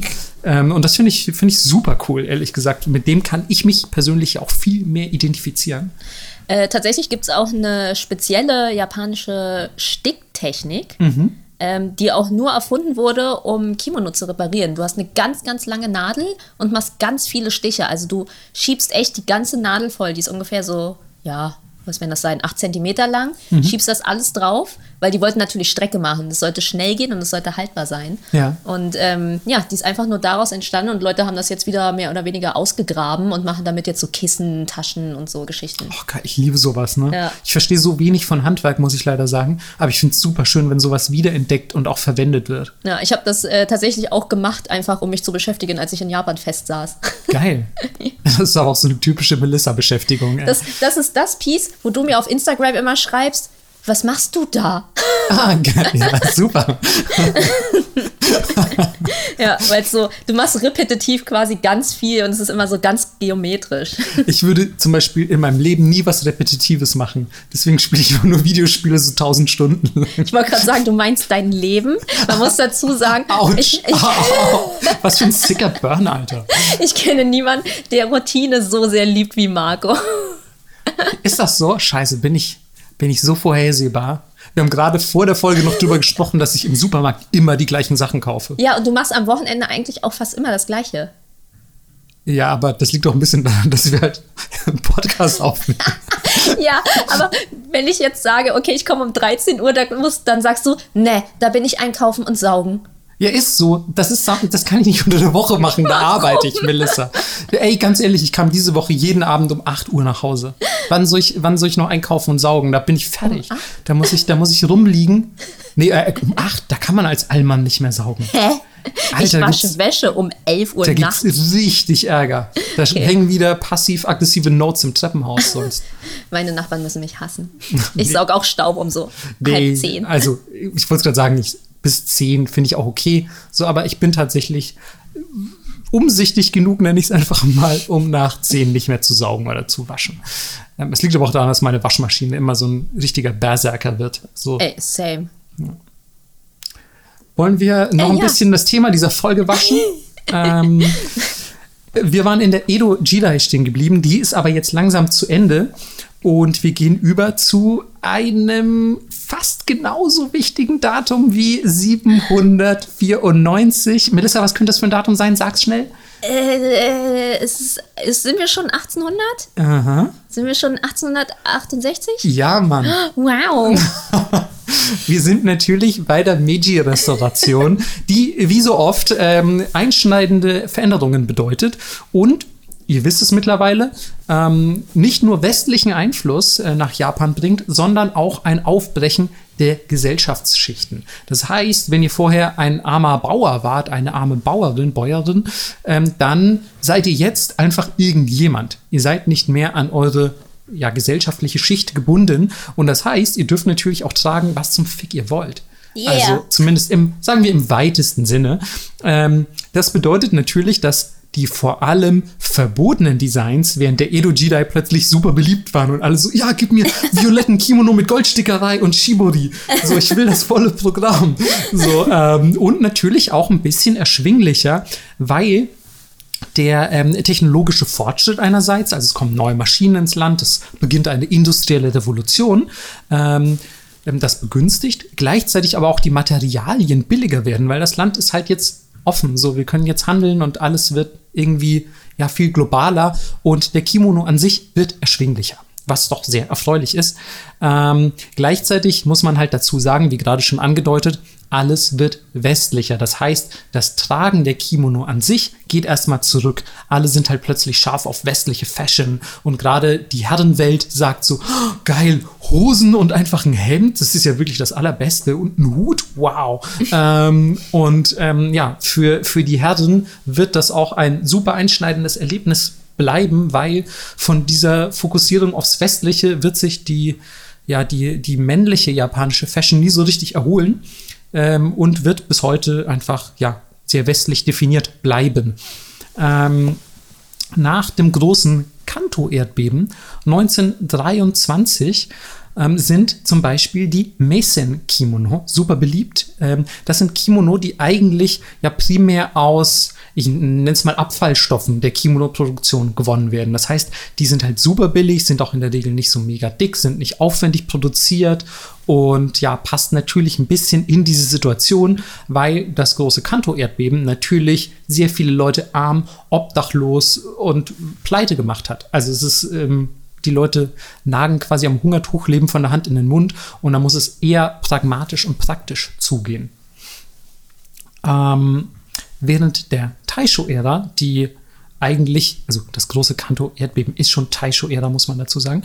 Während der Taisho-Ära, aber ey, jetzt habe ich es, ich merke jetzt, jetzt habe ich es richtig ja, drauf. Ja. Taisho-Ära ist, ist, Ära ist einfach wieder drin. ähm. Zwei Minuten später. oh Mann, ich wünschte, wir könnten so Spongebob-Memes hier einfach einfügen. Und wieso sagst du die eigentlich? Du kennst doch Spongebob gar nicht so gut. Ja, aber das kennt ja wohl jeder. Okay. Oh Mann, ganz ehrlich, wir brauchen wie für so einen Stream, wenn wir so auf Twitch streamen würden oder so, so ein Soundboard, ja. wo wir halt wirklich einfach für, ich sag mal, so missratene Überleitungen kommt dann so wow, wow, wow oder so. Und dann, das können wir uns von Patreon Get kaufen. weißt du, sowas gibt's hier, was wir hier benutzen können? Ich verstehe nicht, warum wir es nicht benutzen eigentlich. Das wäre mega geil. Dann fühle ich mich wie Stefan Raab. Ja, oder wenn Melissa was Gemeines sagt, kommt immer so ein Peitschenhieb. Uh ich finde das auch geil, weil dann könnten wir uns vielleicht endlich bei so einem Podcastpreis oder Festival als Comedy-Podcast bewerben, wenn wir sowas haben. Findest du uns so noch nicht lustig, oder? Ähm, ich finde es immer seltsam, wenn Leute von sich selber sagen, sie werden lustig. Deswegen, das müssen andere Leute sagen. Auf jeden Fall. Also ich finde auf jeden Fall, ähm, unser Humor hat noch viel Luft nach oben. So viel kann man, glaube ich, sagen. ähm, so, während der Taisho-Ära, das ist auch diese, diese Zeit, in der die Mason-Kimono super beliebt waren und es hat mit Sicherheit auch damit zu tun. Ähm, entstehen nämlich super viele zusätzliche Kimono-Arten, die einfach so ein bisschen diesen Spagat schaffen, der vorher nicht nötig war, nämlich zwischen du trägst halt ein Schrott-Kimono als Unterschichtenmensch oder du trägst den super elaborierten Kimono am Hofe. Und ja, jetzt muss es halt auch langsam irgendwas dazwischen geben, irgendwas zwischen informell und superformell. Und ja, keine Ahnung, stell dir vor, du gehst jetzt irgendwie als junge Familie zu einem Picknick im Park am Sonntag und wirst von anderen Leuten gesehen und so. Da willst du jetzt natürlich nicht dein Mason-Kimono vielleicht tragen, aber du willst auch nicht im Zwölf-Lagen-Gewand auftauchen. Was? So, Can't relate. ja, okay, Melissa. Ich meinte, wenn andere Leute, die nicht du sind, zum Picknick gehen. Weil sie wissen müssen, Melissa kommt tatsächlich immer in so einem Zwölf-Lagen-Gewand zu Picknicks. Das ist manchmal auch super peinlich. Ja. Melissa, so dein Hackhammer hängt da im Brunnen. Entschuldigung, kannst du bitte mal aufpassen? Ich brauche immer zwei Sitze in der S-Bahn. kommt so das, zu der Sänfte irgendwie weiß ich nicht, in Boxy oder so. Ja. Würde sehr, sehr gut passen. Ähm, so, wir waren dabei, dass es plötzlich mehr Kimono, wir lassen uns heute auch sehr leicht ablenken, muss ich sagen, dass es mehr Kimono-Arten plötzlich gibt, weil es eben dieses Klassensystem auch nicht mehr gibt und man auch mal, keine Ahnung, Picknick im Park machen darf. Ähm, das Leben ist etwas weniger beschwerlich Und ja, es sind eben nicht mehr alle äh, Bauern, Bäuerinnen. Ähm, deswegen gibt es zum Beispiel der sogenannte Homongi, ähm, der stammt aus dieser Zeit, der Homongi Kimo, Kimono, ähm, verschiedene Tomesode, ähm, das sind alles Kimono-Arten, ich glaube, auf die wir heute, ich weiß nicht, Melissa wird, glaube ich, die wichtigsten noch beleuchten. Nur drei, ich habe mich Genau. zurückgehalten. Genau, aber auf die wir heute leider nicht mehr alle eingehen können aus zeitlichen Gründen, denn äh, wenn wir das alles machen würden, das wäre leider mucho grande und ähm, deswegen wenn ihr das recherchieren möchtet, ihr wisst es jetzt, Homongi und ähm, ähm, Tromesode, ähm, die haben zum Beispiel etwas kürzere Ärmel. Das ist dann so der Unterschied. Also die sind teilweise auch, die Übergänge sind fließend. Ähm, und ähm, Brautmoden-Kimono ähm, werden jetzt plötzlich, äh, entstehen jetzt plötzlich die äh, sogenannten Shiromuku. Das sind komplett weiße, weiße Kimono. Ähm, und ja, klar, jetzt wird eben auch im Kimono geheiratet. Ähm, für Männer ist all das, was hier gerade passiert, ist ähm, fast komplett irrelevant, muss man tatsächlich sagen, weil sie wirklich nur noch westliche Mode tragen zu den meisten Anlässen. Ähm, aber man darf nicht vergessen, dass bis zum Zweiten Weltkrieg der Kimono die Alltagskleidung für die japanische Frau war. Ich finde, das geht oft ein bisschen unter, aber es ist tatsächlich allgegenwärtig gewesen. Der Zweite Weltkrieg ist allerdings auch ein gutes, äh, gutes Stichwort, denn der hat natürlich äh, die Kimono-Produktion etwas einknicken lassen. Und zwar nicht nur, weil einfach äh, Luxusgüter wie schöne Gewänder nicht mehr so relevant waren während eines Krieges, sondern auch, weil viele Kimono, ähm, Kimono-Fabriken geschlossen wurden, um beispielsweise Arbeiter, Arbeiterinnen abzuziehen für die, ja, für die Waffenindustrie. Ähm, und Frauen tragen während dieser Zeit deswegen sogenannte Monpe. Das sind Hosen aus alten Kimono. Man hat quasi die Hosen, äh, Quatsch, die Kimono einfach genommen und gesagt, so, ey, es sind jetzt harte Zeiten. Der Kimono muss dann glauben, hier machen wir dir eine geile Arbeitshose draus. Oh mein Gott, so sad. Aber die sahen auch, muss ich tatsächlich sagen, ein bisschen geil aus. Ja, ich glaube Also so- das, aber es ist auch krass. Aber man will nicht dran denken, was damals alles an Kimono-Material vernichtet wurde, ne? Ja, vor allem auch vielleicht einfach so ein Ding, was seit sechs Generationen Mhm. in der Familie ist. Und ist jetzt eine Arbeitshose, um irgendwie eine, eine Patrone herzustellen Ja. in der Fabrik. Das ist schon krass. Aber da merkt man auch mal wieder, dass, aber der Zweite Weltkrieg, Mann, das war echt, also Krieg ist nie ein Spaß. Äh, Zweiter das- Weltkrieg war eine verdammt bittere Sache, glaube Ja. ich. Ähm, und äh, die Kleidung blieb tatsächlich bis ins Jahr 1951 rationiert in Japan. Ähm, dafür, als kleinen Ausgleich, boomte aber natürlich die Wirtschaft äh, in Japan nach dem Zweiten Weltkrieg. Das bedeutet dann aber auch zum Beispiel super billige Seide und der Seidenkimono wird plötzlich super erschwinglich. Also man muss nicht mehr den Messing-Kimono tragen, sondern man hat jetzt dann wieder eben nach 1951 super elaborierte und schöne Seidenkimono und ähm, ja, die Kimono-Industrie geht mega krass steil bis in die 70er hinein und ja, definiert eigentlich so diesen ganzen kulturellen Aspekt allein, allein über Propaganda und Werbung und so. Also die schreiben dann irgendwie in die Werbung, ja, diesen Kimono trägt man zu diesem Anlass und das muss man so machen und das ist gesellschaftliche Gepflogenheit. Kaufen, jetzt.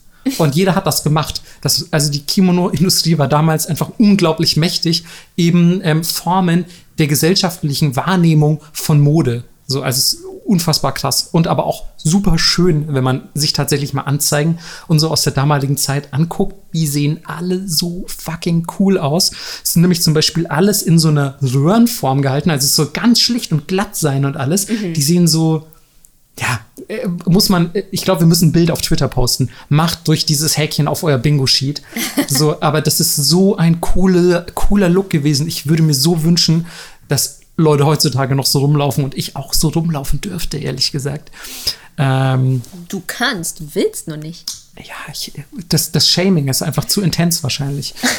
ähm, so, äh, was, wo waren wir, wo waren wir? Ich bin, oh Gott, es ist so, ich versuche auch mittlerweile schon Melissa nicht mehr so viel Zeit zu klauen, weil diese Geschichte schon wieder so ausladend ist. Und bedenkt übrigens, das ist die Kurzfassung. Also ich fasse hier schon, also ich hätte auch noch viel weiter ausholen können, aber ich fasse hier schon zusammen.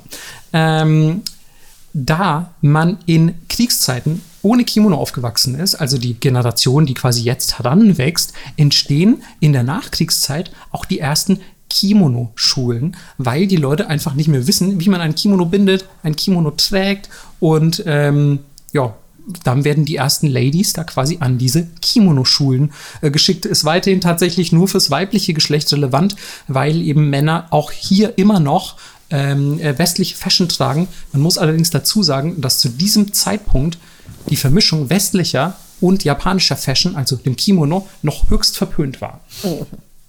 Ähm, so, was lässt sich vielleicht abschließen, jetzt wo wir langsam so in die Gegenwart kommen, noch zur Kimono-Geschichte sagen? Ähm, der Kimono wird eigentlich seit den 1970ern primär für feierliche Anlässe propagiert. Also es muss auf jeden Fall zu Anlass XY Kimono XY getragen werden. Zum Beispiel Furisode für den Seijin no Hi. Den kennt ihr sicher alle, den ja, Tag der Volljährigkeit nenne ich ihn einfach mal auf Deutsch, wo die ganzen, ähm, wo die ganzen cuten ähm, 20-jährigen Girls irgendwie alle in elaborierten Kimonos über die Straßen flanieren und so. Das sieht super, super cute aus. Ähm, und die Kimono-Industrie ähm, hat einfach weiterhin, muss man sagen, den kompletten äh, das komplette Monopol über, über, diese, über diesen Aspekt der Kultur, bestimmt im Alleingang die Preise, die Tragearten und so. Auch nach der Wirtschaftskrise der 90er, wo super viele Kimono-Hersteller tatsächlich pleite gegangen sind und Leute ja auch nicht mehr plötzlich 80 Billionen Yen für ein Kimono ausgeben können, weil ja Wirtschaftskrise, muss man dazu sagen, ähm, dass dass der Kimono weiterhin als das Kleidungsstück für ja, die feierlichen Anlässe bis in die Gegenwart ähm, fortbesteht.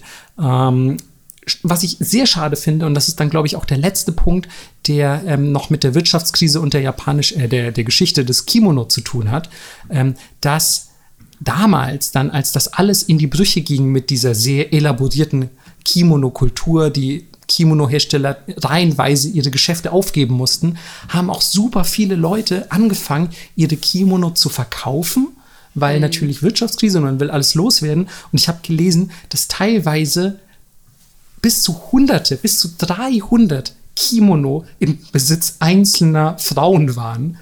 Und die hatten also unendliche Kimono-Schätze angehäuft.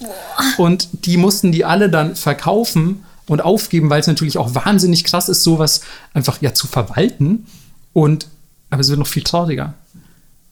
Die waren alle so gut wie wertlos, weil, und das ist jetzt wieder was sehr, sehr Japanisches, die aus dem gesellschaftlichen Kontext, für den sie vorgesehen waren, herausgerissen wurden. Weißt du, die sollten ja für diese Familie gedacht sein, individuell angefertigt, weitergegeben über Generationen. Klar. Und das war ein ganz fixer gesellschaftlicher Kontext. Und den quasi da rauszunehmen und zu verkaufen, hat dieses Kleidungsstück selbst im perfekten Zustand nahezu völlig entwertet teilweise hast du für so ein Kimono, und das ist jetzt kein Scheiß, einen super schön elaborierten Kimono noch umgerechnet 5 Euro bekommen. Oh Gott, wie bitter, ey. Das ist so krass. Oh. Einfach so dieser, das ist ein rein ideeller Wertverlust gewesen. Ja. Wie heftig. So. Und deswegen sind dann auch in den 90ern diese ganzen, wenn ihr schon mal in Japan wart, habt ihr es bestimmt gesehen, diese ganzen Secondhand-Kimono-Shops aufgeploppt, mhm. die es mhm. heute wirklich überall gibt und die bersten vor ja. Kimono. Und ja, das ist der Grund. Wir haben sehr viele Jahre der Kimono-Diktatur ähm, ein Ende gefunden und ähm, das ist das Resultat. Und das ist dann eigentlich auch das, ähm, das Jetzt. Hier sind wir angekommen. Der Kimono ist rein für feierliche Anlässe. Die wenigsten haben zu Hause noch 300 Kimonos im Schrank. Und das war's von meiner Seite. Sorry, dass es schon wieder so umfangreich geworden ist, aber ich hoffe, ihr habt die Jahreszahlen genossen. Und ähm, wie immer, Geschichte, da bin ich auch leider ein bisschen, bin ich ja ein bisschen verliebt drin. So. Passioniert. Passioniert. Vielen Dank, Melissa. Eine hervorragende Wortwahl. Ja, so, ähm, dann atmen wir mal alle kurz durch und kommen jetzt so ein bisschen. Ah, trink, mal, trink mal einen guten Schluck jetzt hier. Stay hydrated. Ey, wenn ihr das hört, ist wahrscheinlich super heiß bei euch. Ja. Trinkt mal einen Schluck, Leute. Es wäre so witzig, wenn es jetzt irgendjemand halt versetzt hört, wie das nun mal passiert und bei dem schneit es gerade. ja, oder es hört irgendjemand in Australien oder so. Ja. Wobei in Australien ist immer heiß, aber die haben jetzt gerade Winter. Oh, es wäre so cool, hätten wir Leute aus Australien. Ich muss mal gucken, ne? Wir müssen mal in unsere Analytics gucken. Ey, es war was ganz Seltsames. Es war so der deutsche Raum, der Dachbereich und dann kam irgendwie sowas wie Pakistan oder so. Wow. Keine Ahnung. es war ganz seltsam. Vielleicht sollten wir das einfach mal öffentlich machen. Gut, so, dann kommen wir jetzt äh, zu den Basics. Und bevor man ein Kleidungsstück machen kann, braucht man ja erstmal Stoff dafür. Und ähm, wir kommen später noch zu zwei verschiedenen Arten, wie schön die werden. Da gehört dann auch ein bisschen Gewebe dazu und so. Aber erstmal geht's los und ich glaube, das, was jeder im Kopf hat, ist wahrscheinlich dieser Standard Seidenkimono. Also in meinem Kopf zumindest. Ja, Standard klingt so abwertend. Also ist ja auch schon voll schön. nee, nee, nee. Der ist, also ich, aus meiner Sicht ist es auch der schönste. Von allen, die ich so kenne, finde ich, sind die immer am schönsten, wenn die bemalt sind. Und ähm, wofür Japan berühmt ist, ist die sogenannte Chirimen-Seide. Also das ist so ein bisschen Crepe-Seide nennt man das auch. Oder Seidenkrepp, andersrum. Hast mhm. du das mal gesehen? Das ist so ein bisschen huckelig. Nee, ich glaube nicht tatsächlich. Und ähm, ja, das wird vor allem für Kimonos und Heimtextilien verwendet, weil dieser Stoff sehr haltbar ist und Seide ist ja super fragil. Also mhm. selbst wenn du in dein Seidenkleid schwitzt und das nicht sofort auswächst mit kaltem Wasser, dann hast du ja ganz oft Flecken, die auch nie wieder rausgehen. Ich muss zugeben, ich habe voll wenige Seidenkleider. Ja, same. Aber das klingt mega anstrengend, wusste ich gar nicht. Ist es auch. Seide ist ein unfassbar nerviger Stoff, deswegen besitze ich nicht ein Seidenteil, weil ich habe keinen Bock, mich drum zu kümmern. das ist so wie dieses eine Messer, was du hast, was nicht in den Geschirrspüler darf. Ja. So, dieses Teil ist das. Ähm, naja, jedenfalls, diese Seide ist so cool, weil sie ist super haltbar und so hochwertig, dass du sie zum Beispiel mehrmals färben kannst, was halt total ungewöhnlich ist. Und ähm, ja, also dieser Stoff, ihr könnt das einfach sonst mal eingeben und euch das angucken. Ist so ein bisschen huckelig, kräuselig, auch so ein bisschen wie so, als wäre er zusammengezogen worden. Ja, Crepe eben, ne? Ja, genau, Crepe. Und Jetzt wird es doch ein bisschen nerdy, aber ich schwöre, das ist das most nerdigste, was wir heute haben. Ja, ich treffe ja auch immer leicht irgendwie in Genroku Eda und Edo Jidai und ja. die äh, Heian Area ab und so. Deswegen gönn dir mal. Genau, jetzt gibt es ganz kurz Textilwarenlehre, weil, wenn man etwas webt, hat man ein Kett und einen Schussfaden. Und der Kettfaden ist das, wenn ihr müsst euch das vorstellen, die sind gespannt, meistens senkrecht und der Schussfaden ist so an, wie an so einem kleinen Schiffchen und wird da durchgeschossen nach rechts und links. Deswegen heißt der Schussfaden, weil er immer von rechts nach links geht. Und dadurch entsteht, wenn man sich zum Beispiel so einen klassischen bunten Ikea-Teppich Teppich anguckt, ähm, sieht man das auch. Lustigerweise hat Marco hier gerade einen liegen. Das, was nach rechts und links geht, sind quasi die Schussfäden. Genau, also kommt einfach mal vorbei, guckt meinen Teppich an, wenn ihr wissen wollt, wie das aussieht. Ja, also ich glaube, man kann sich das so ungefähr vorstellen. Vielleicht hat auch jemand mal als Kind so ein Untersetzer gewebt oder so? Ich habe das in der Vorschule gemacht. Ich, also ich glaube ich nicht, aber ich habe mal häkeln gelernt. Das muss reichen. Ja. Naja, das ist was anderes, ist egal. Naja. ich weiß, ich weiß.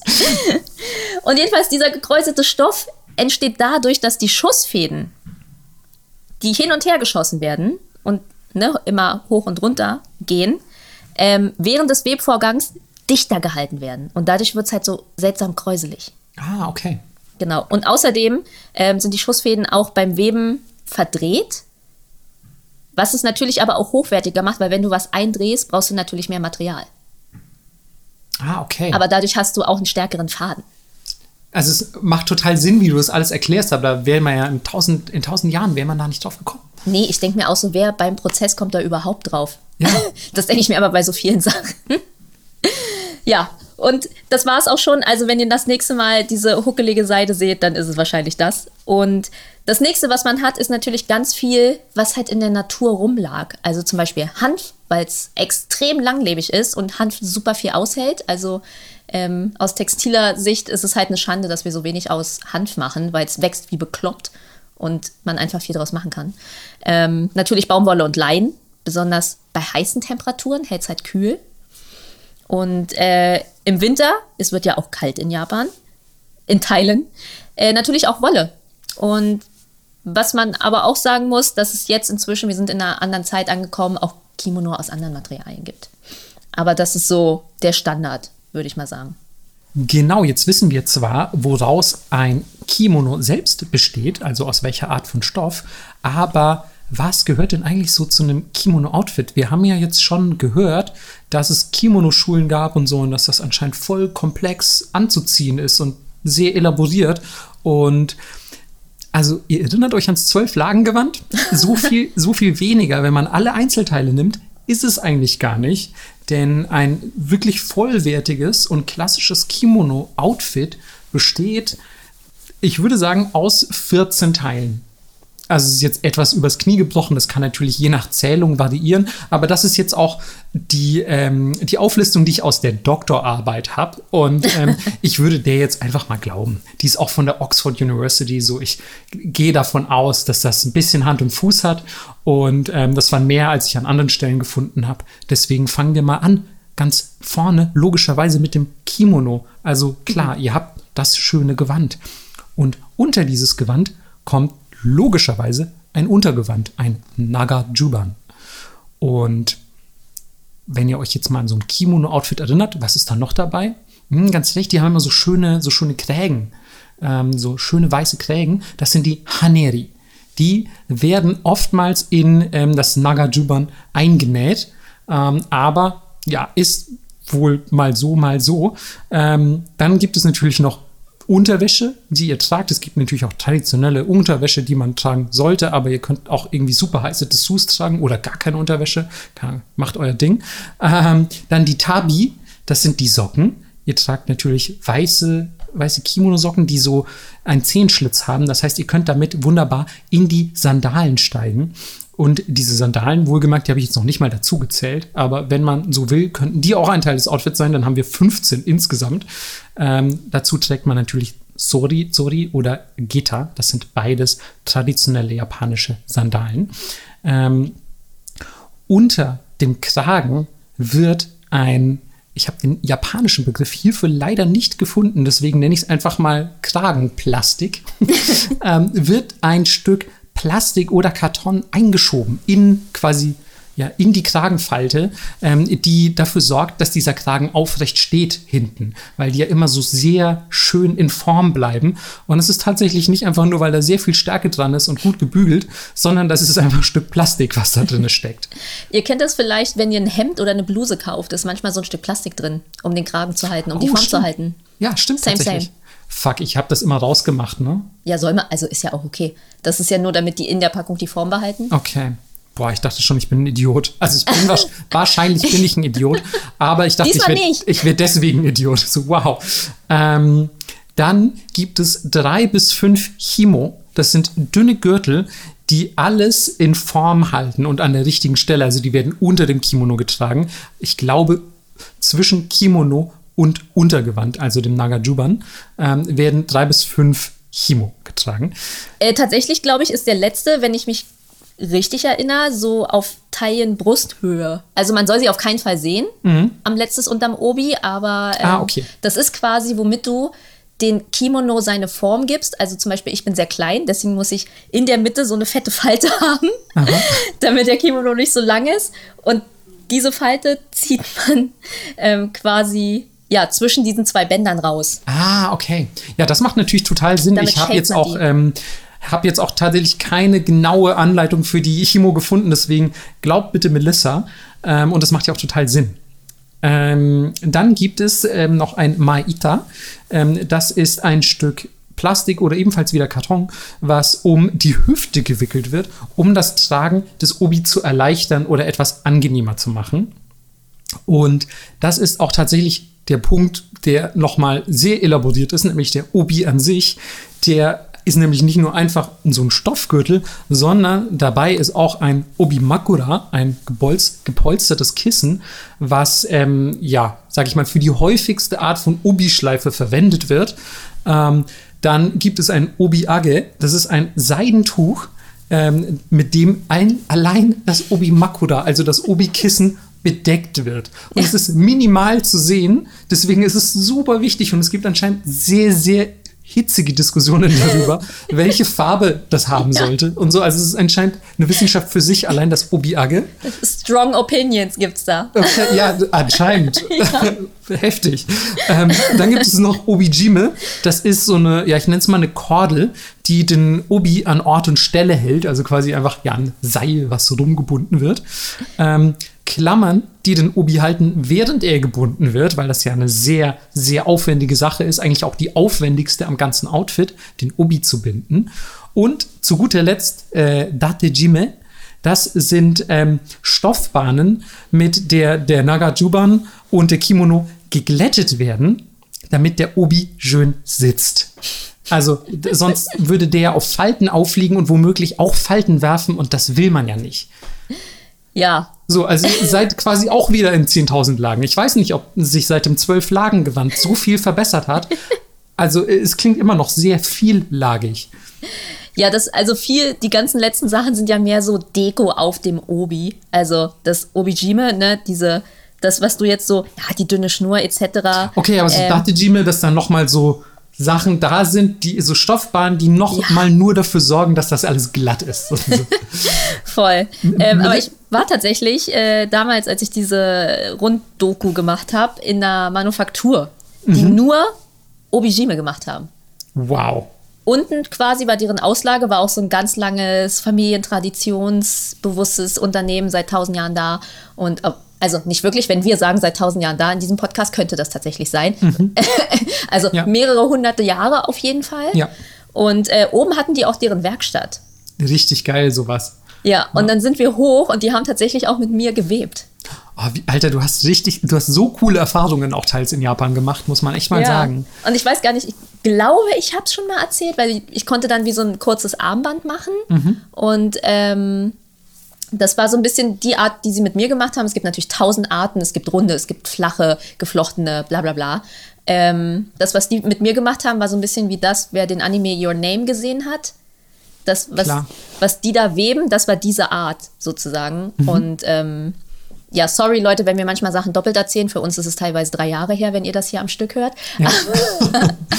ähm, er meinte, er kann, der Meister sieht bei den Schülern, wie es denen geht und was gerade in deren Leben los ist, daran, wie die weben. Oh, ich liebe sowas. Und no shit, zwischendrin hat das Handy der Übersetzerin geklingelt und dann hat sie danach weitergemacht. Sie durfte auch mitmachen mit uns und er hat genau gesehen, wo ihr Handy geklingelt hat. Wow. So, so krass sind die in diesem Handwerk. Oh, ich liebe sowas. Holy shit. Ja, und die haben natürlich dann wieder so mega Japanokram gelabert, weil ich meinte auch so, naja, nach wie vielen Jahren ist man denn hier mit der Ausbildung fertig? Ab wann kann man denn anfangen zu arbeiten? Und dieser alte Dude, der keine Ahnung 60 war, natürlich eiskalt rausgehauen, man ist nie. Ja, nie ganz klar, die fertig. einzig zulässige Antwort. Ist so. Wie geil einfach. ja, und die waren natürlich mega teuer, ne? Also, Ja, klar. Also alles- bei so einem Familienbetrieb. Ja, ja. Und dann auch, wie die das noch gefärbt haben und dass er auch meinte, na ja, wir strugglen natürlich ein bisschen, weil wer gibt 500 Euro für eine fucking Kordel aus? Ähm, und da, deswegen haben sie auch angefangen, jetzt teilweise Schmuck zu machen oder wie so Krawattennadelgeschichten, Ohrringe und so.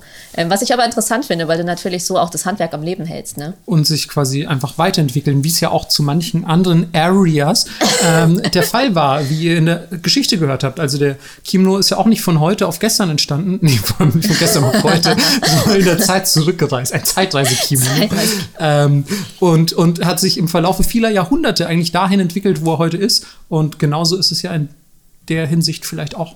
Genau, und mit dem Obi ist das tatsächlich auch das Gleiche. Also äh, ich habe noch mal, weil der Obi tatsächlich fast teilweise sagen Leute wichtiger als der Kimono ist. Ähm, Hörte ich auch schon, ja. Ja, ein paar Facts für euch, ähm, weil er tatsächlich auch oft das teuerste Teil ist. Du zahlst schon für einen richtig krassen Kimono 20.000, 30.000 Euro, aber der Obi kann teilweise halt echt so 50k kosten, ne? Das ist so heftig, Alter. Ja.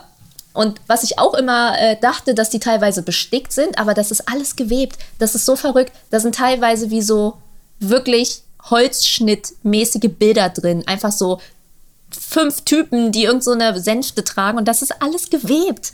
Es musst du dir mal reinziehen.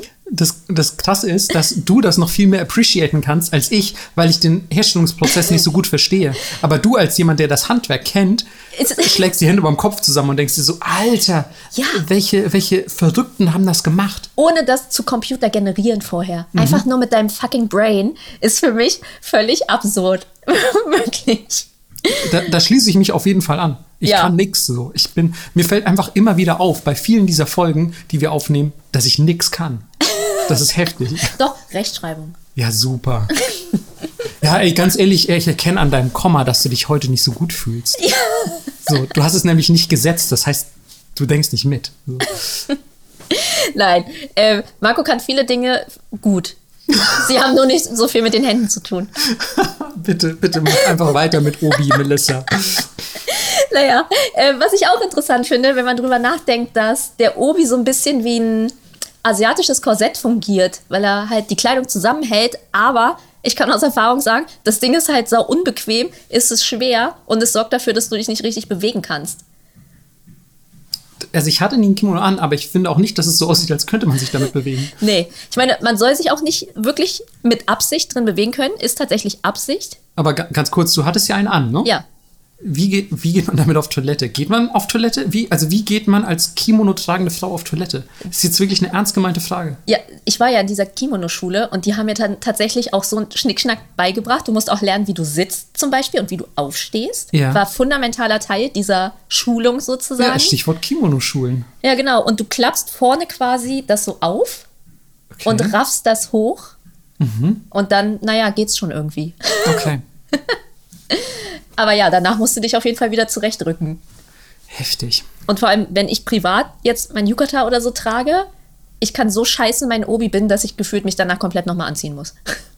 Also glaube ich dir sofort, weil ganz ehrlich, dass du ihn überhaupt alleine binden kannst. Ja, Heftig. It, it was a ride. ich so, gibt wenig YouTube-Videos, die ich so oft pausiert habe.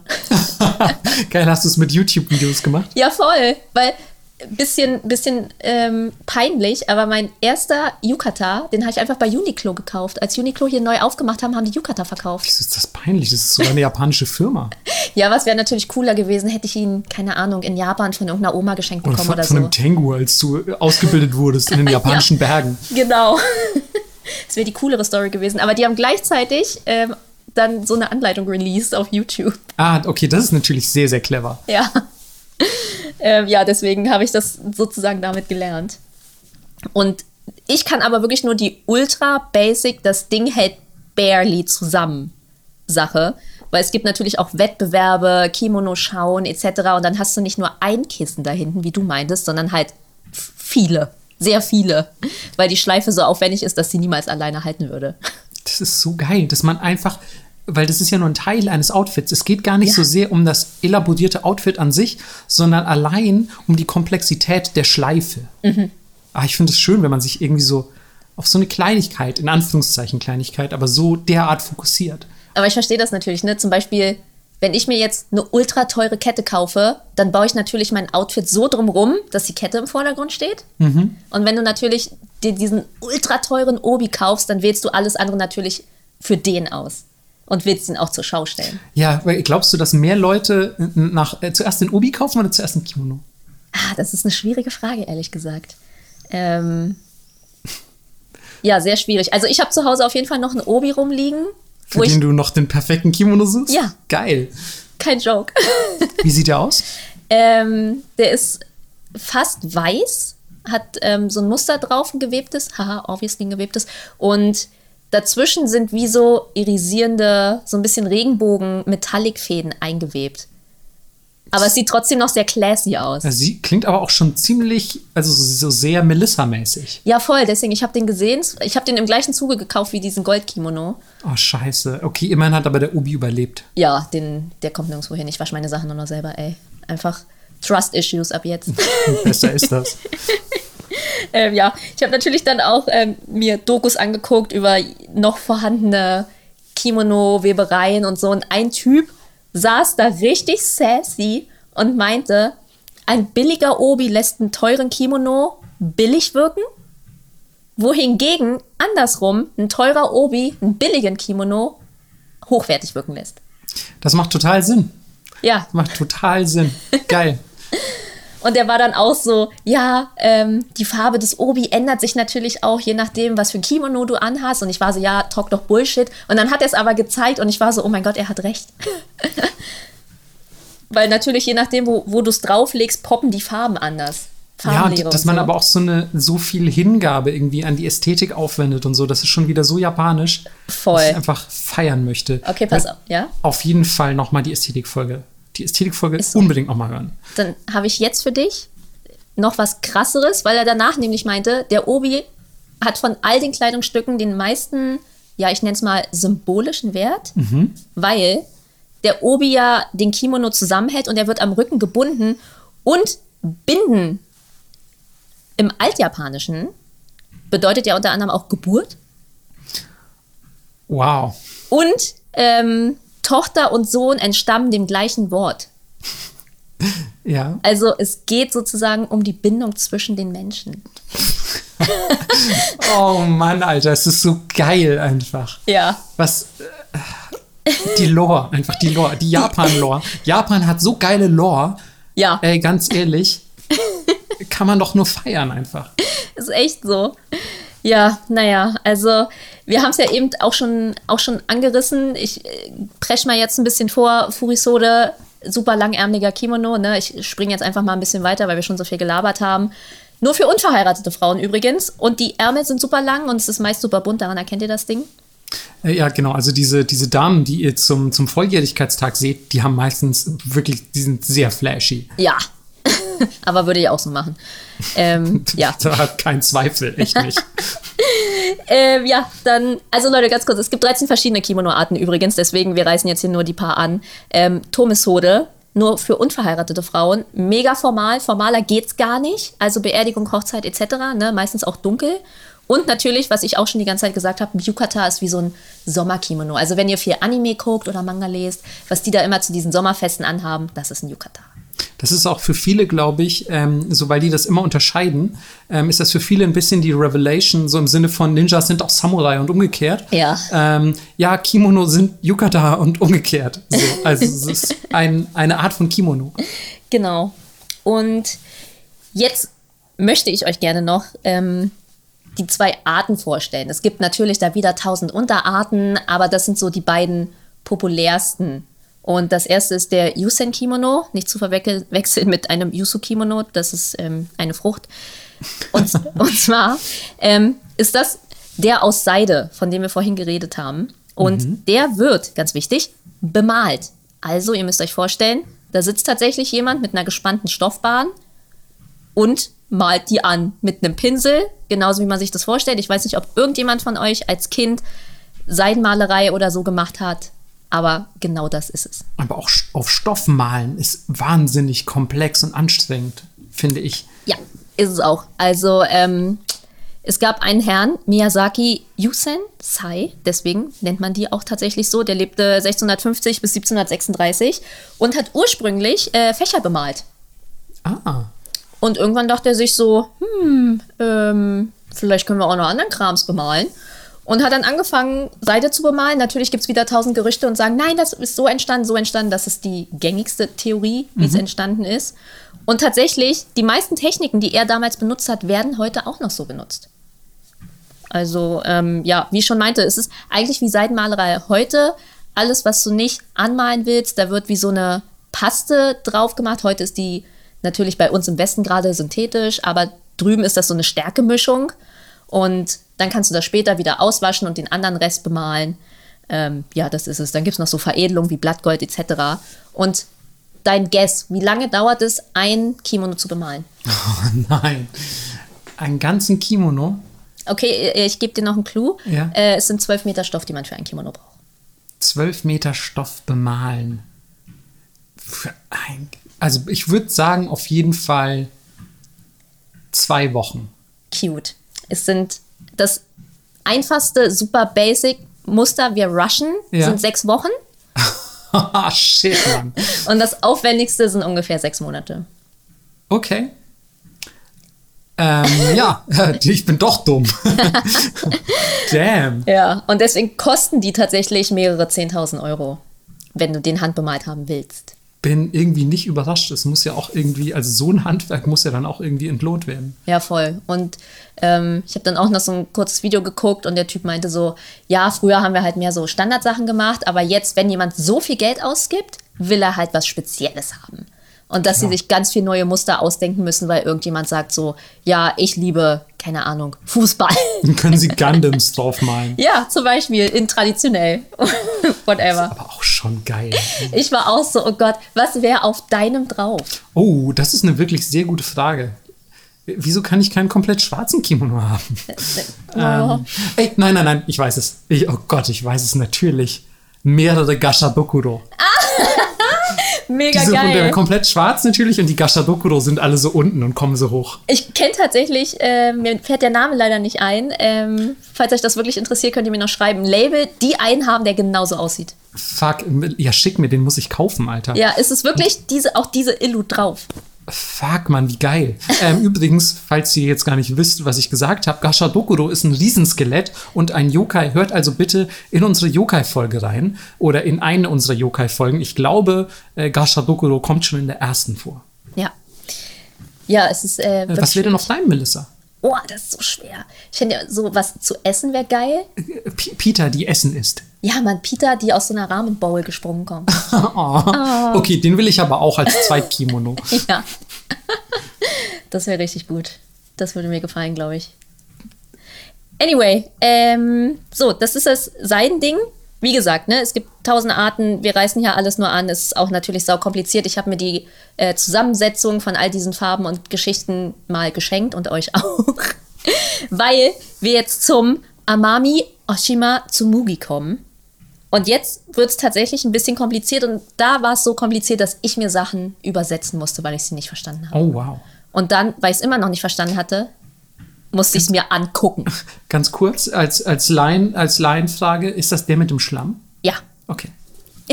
ihr hört es schon, der mit dem Schlamm. Den habe ich auch in der Doku gesehen, nämlich. Ja, und ähm, es gibt verschiedene Theorien, wie der zustande kam. Ähm, einer, also eine Theorie war tatsächlich relativ krass. Es ging um Kolonialisierung und dass Leute ihre Güter im Schlamm versteckt haben und so rausgefunden haben, dass dieser Schlamm ähm, färbt. Fand Das ich ist, interessant. Das ist auch die, die ich gehört habe, tatsächlich. Genau, aber man, man weiß natürlich nicht so richtig. Ne? Ja. Ähm, was man aber sagen muss, wir reden hier die ganze Zeit vom Färben, aber alle Muster, die ihr auf denen seht, sind gewebt. Man färbt Fäden, aber die Muster werden gewebt und ähm, die Muster insgesamt sind sehr schlicht, alles ist sehr dunkel gehalten, würde ich mal sagen. Also falls ihr eher so eine ältere japanische Dame seht mit so vereinzelten Mustergeschichten, das ist oft eher diese Art von Kimono. Und ursprünglich war das Arbeitskleidung, inzwischen natürlich Luxusartikel, weil wenn ihr gleich hört, wie das Ding hergestellt wird, schlagt ihr die Hände über dem Kopf zusammen. Und was ich auch sehr schön finde, die komplette Herstellung ist mega ökologisch. Also es gibt keine, ähm, ja, ich nenne es mal, äh, nicht natürlichen Dinge, die an diesem Kimono gemacht werden. Weil zum Beispiel ich, wenn ich höre veganes Leder, kriege ich immer einen Herzinfarkt. Es ist fucking Plastik, Leute. Es ist Plastik. Es wird einfach, wenn ihr Schuhe aus veganem Leder kauft, werden die einfach in drei Jahren sterben. Ist einfach so. Ähm, deswegen lasst, lasst euch kein Bullshit erzählen. Aber in dem Fall ist das nicht so. Ähm, und es fängt an mit, natürlich, wie soll es anders sein, Seidenfäden. Und falls ihr nicht wisst, wie Seidenfäden gemacht werden, da sind so kleine Raubis und die denken so, boah, ich wäre voll gern Schmetterling und die bauen sich dann Fadenschuss, Fadenschuss, Fadenschuss. genau, die machen sich wie so ein Kokon aus ihrem Poposekret, nenne ich es mal. Oh yeah, Popo-Sekret. Jetzt kommen wir in den interessanten, interessanten Teil des Podcasts. Naja, und dann wird es mal kurz ein bisschen äh, brutal, weil man nimmt dann, wenn die sich eingesponnen haben, die Dinger und kocht die aus, weil natürlich das wird durch Kleber zusammengehalten, den wollen wir nicht. Und dann versucht man ganz vorsichtig, diese Fäden auseinander zu friemeln und hat die dann einzeln. Ähm, das war es mal ganz kurz runtergebrochen. In Wirklichkeit ist es sau kompliziert und ein bisschen eklig auch, aber das ist es ungefähr. Und die werden quasi lang gespannt und mit einem Kleber aus Algen umhüllt, die es nur auf dieser Insel gibt. Nirgendwo anders. Deswegen können diese Kimono nur auf dieser Insel gemacht werden. Und das macht man, damit die Seite härter wird und dann Farbe besser aufnehmen kann. Also, ihr, ihr habt es gehört, man sch schleimt die irgendwie ein und dann hat man diese Stoffstücke aus Seide, die ist, ich muss mich selber konzentrieren, sorry, wenn es ein bisschen hakelig ist. Man hat dann Stoffstücke gewebt, vorgewebt, indem man diese Seidenfäden mit Baumwollfäden umhüllt hat. weil, Okay. genau, weil indem man das gemacht hat, wird erstmal nur die Baumwolle gefärbt und Teile der Seide halt nicht. Okay, wir, wir, wir kommen noch halbwegs mit, oder? Naja. Ich, also ich glaube, ich komme auch halbwegs mit, aber es ist aber auch vielleicht, weil ich die Doku gesehen habe, aber es ist Okay. schon krass kompliziert. Genau, naja. Dann wird gefärbt und die Farbe kommt durch die Rinde von dem äh, Taichigi-Baum und danach wird das Ganze in Schlamm geworfen. Und die Sache ist, ähm, die roten Tannine der Baumrinde vermischen sich mit dieser dunklen Schlammfarbe, weil die Schlammfarbe auf dieser, äh, weil der Schlamm auf dieser Insel super eisenhaltig ist. Also wir haben quasi eine chemische Reaktion, die dort stattfindet, eine natürliche chemische Reaktion. Und ähm, jetzt kommt es aber dazu, wie wird dieses Muster erstellt? Das wird erstellt, indem man wieder diese Baumwollfäden an Teilen der ja, an Teilen der Stoffstücke auftrennt. Da sitzt jemand und kratzt also diese einzelnen Baumwollsachen raus und jeder, der näht und schon mal was aufgetrennt hat, es muss einfach die Hölle sein. Stell dir vor, das ist seit Generationen dein Job. Ja, und du guckst dir das an und denkst so, das ist genau mein Jam. Ich will einfach nur Fäden auftrennen.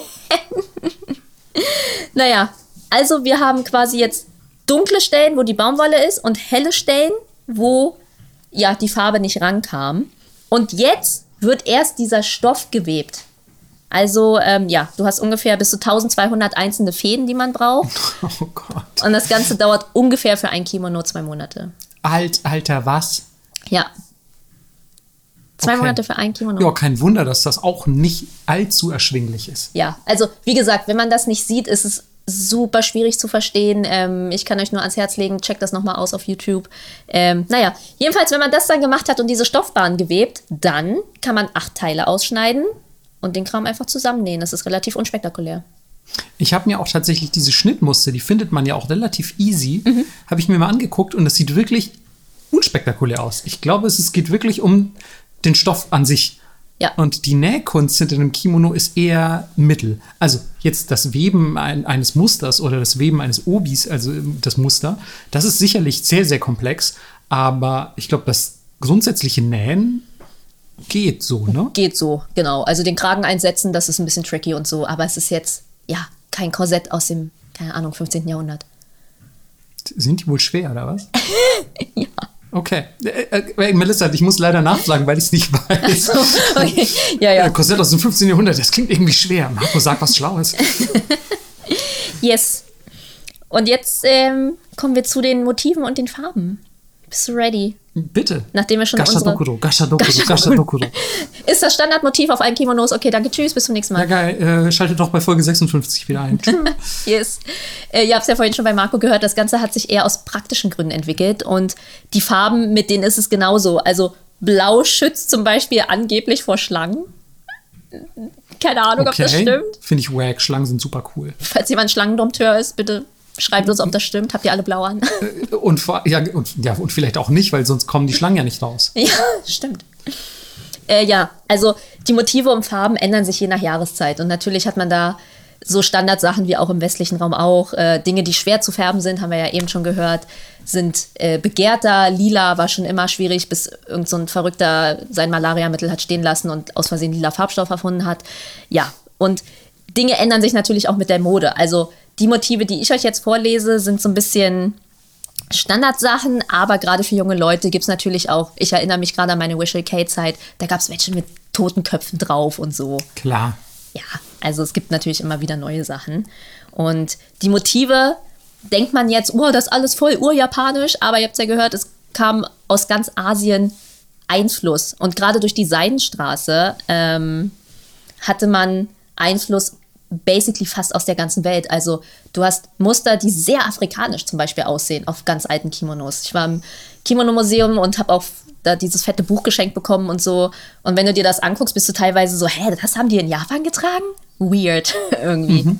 Aber das ist ja genauso wie zum Beispiel in den 20ern im westlichen Raum ja ganz viel diese, diese japanische Phase hatte und da so mega Crossover-Kimono-Sachen entstanden sind. Auch witzig, finde ich einfach. Klar, auf jeden Fall. Du hattest ja auch ganz viele ähm, Art Deco äh, äh, Kimono Genau. zum Beispiel, so, so Muster da drauf und so Ja. in den, in den, ähm, in den äh, im 20. Jahrhundert. Also, das ist, ich glaube, gerade durch Handel und so und Ja. Import, Export wird sowas natürlich extrem beflügelt. Ja, also alles, alles beeinflusst sich immer gegenseitig. Und was ich auch nicht wusste, ist, früher war auf Männerkimonos ganz oft das Familienwappen drauf. Ja, tatsächlich, auf dem Rücken, ne? Ja, und das äh, gibt es natürlich heute nicht mehr so oft. Ist natürlich geil, wenn du noch dein Familienwappen hast. Jeder, der das hat und ich den kennenlerne, ich bin immer so, what? Ja, ein Familienwappen. Ey, ich, Ganz ehrlich, weil rein theoretisch hatte man ja auch, jetzt hier müsste man ja auch potenziell mal ein Familienwappen haben können, Wenn du nicht Peasant warst. wenn du nicht ultimativer Peasant warst. Das wäre nicht ganz interessant rauszufinden. Aber japanische Familienwappen sehen auch einfach sau cool aus. Ja, Mann.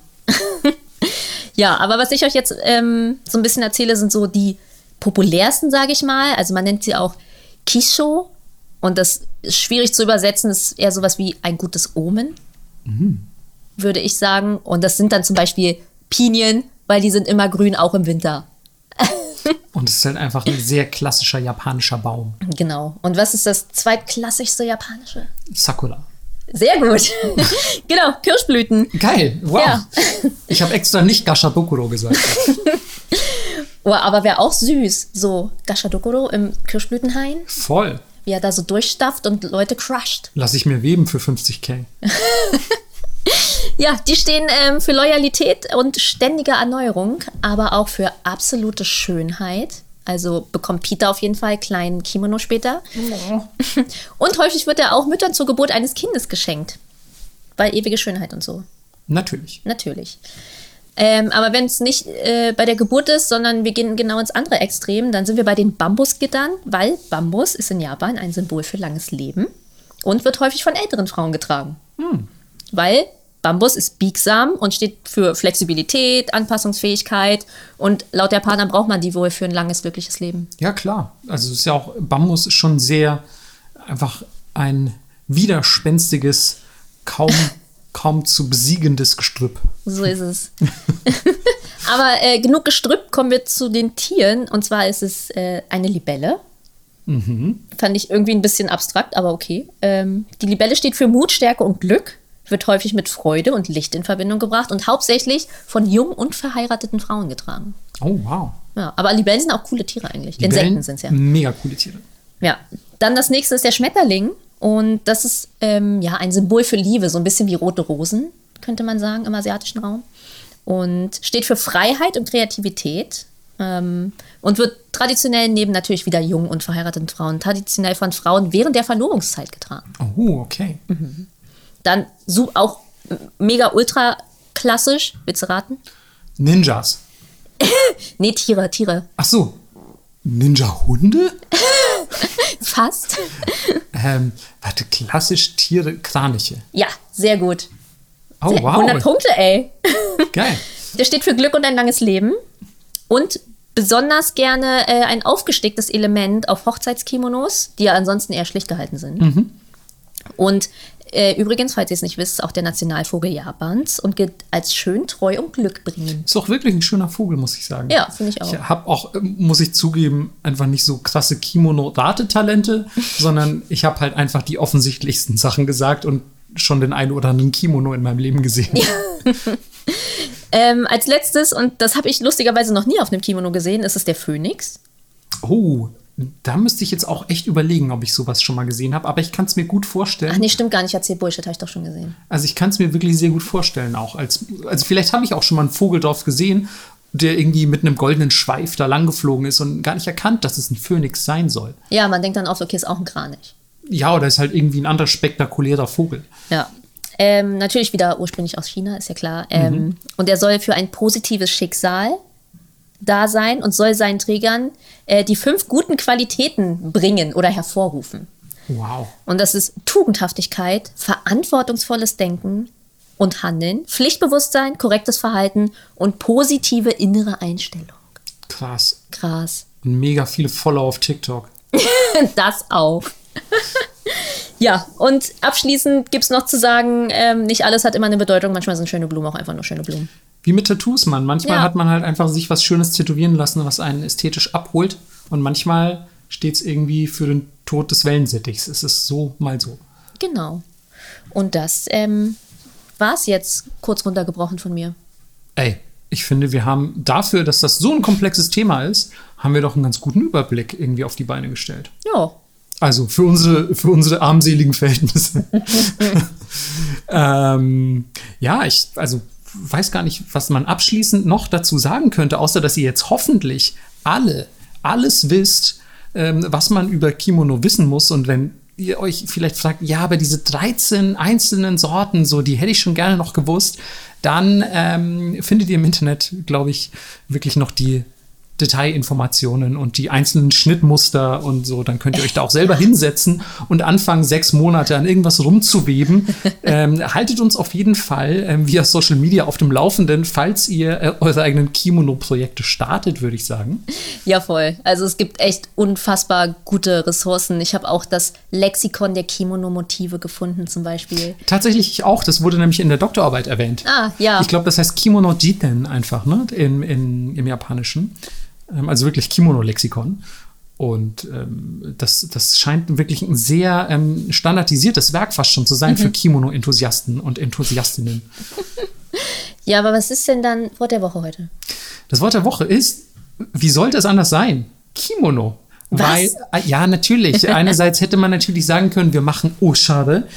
Hoffentlich die Leute, die jetzt schon länger dabei sind, wissen, was das heißt, denn es war schon unser Wort der Woche. Deswegen nehmen wir es heute nicht. Es war in der J-Fashion-Folge war es unser Wort der Woche. Heute ist es aber Kimono, weil ihr natürlich auch wissen sollt, was Kimono überhaupt bedeutet. Und es ist so banal und könnte einfacher nicht sein.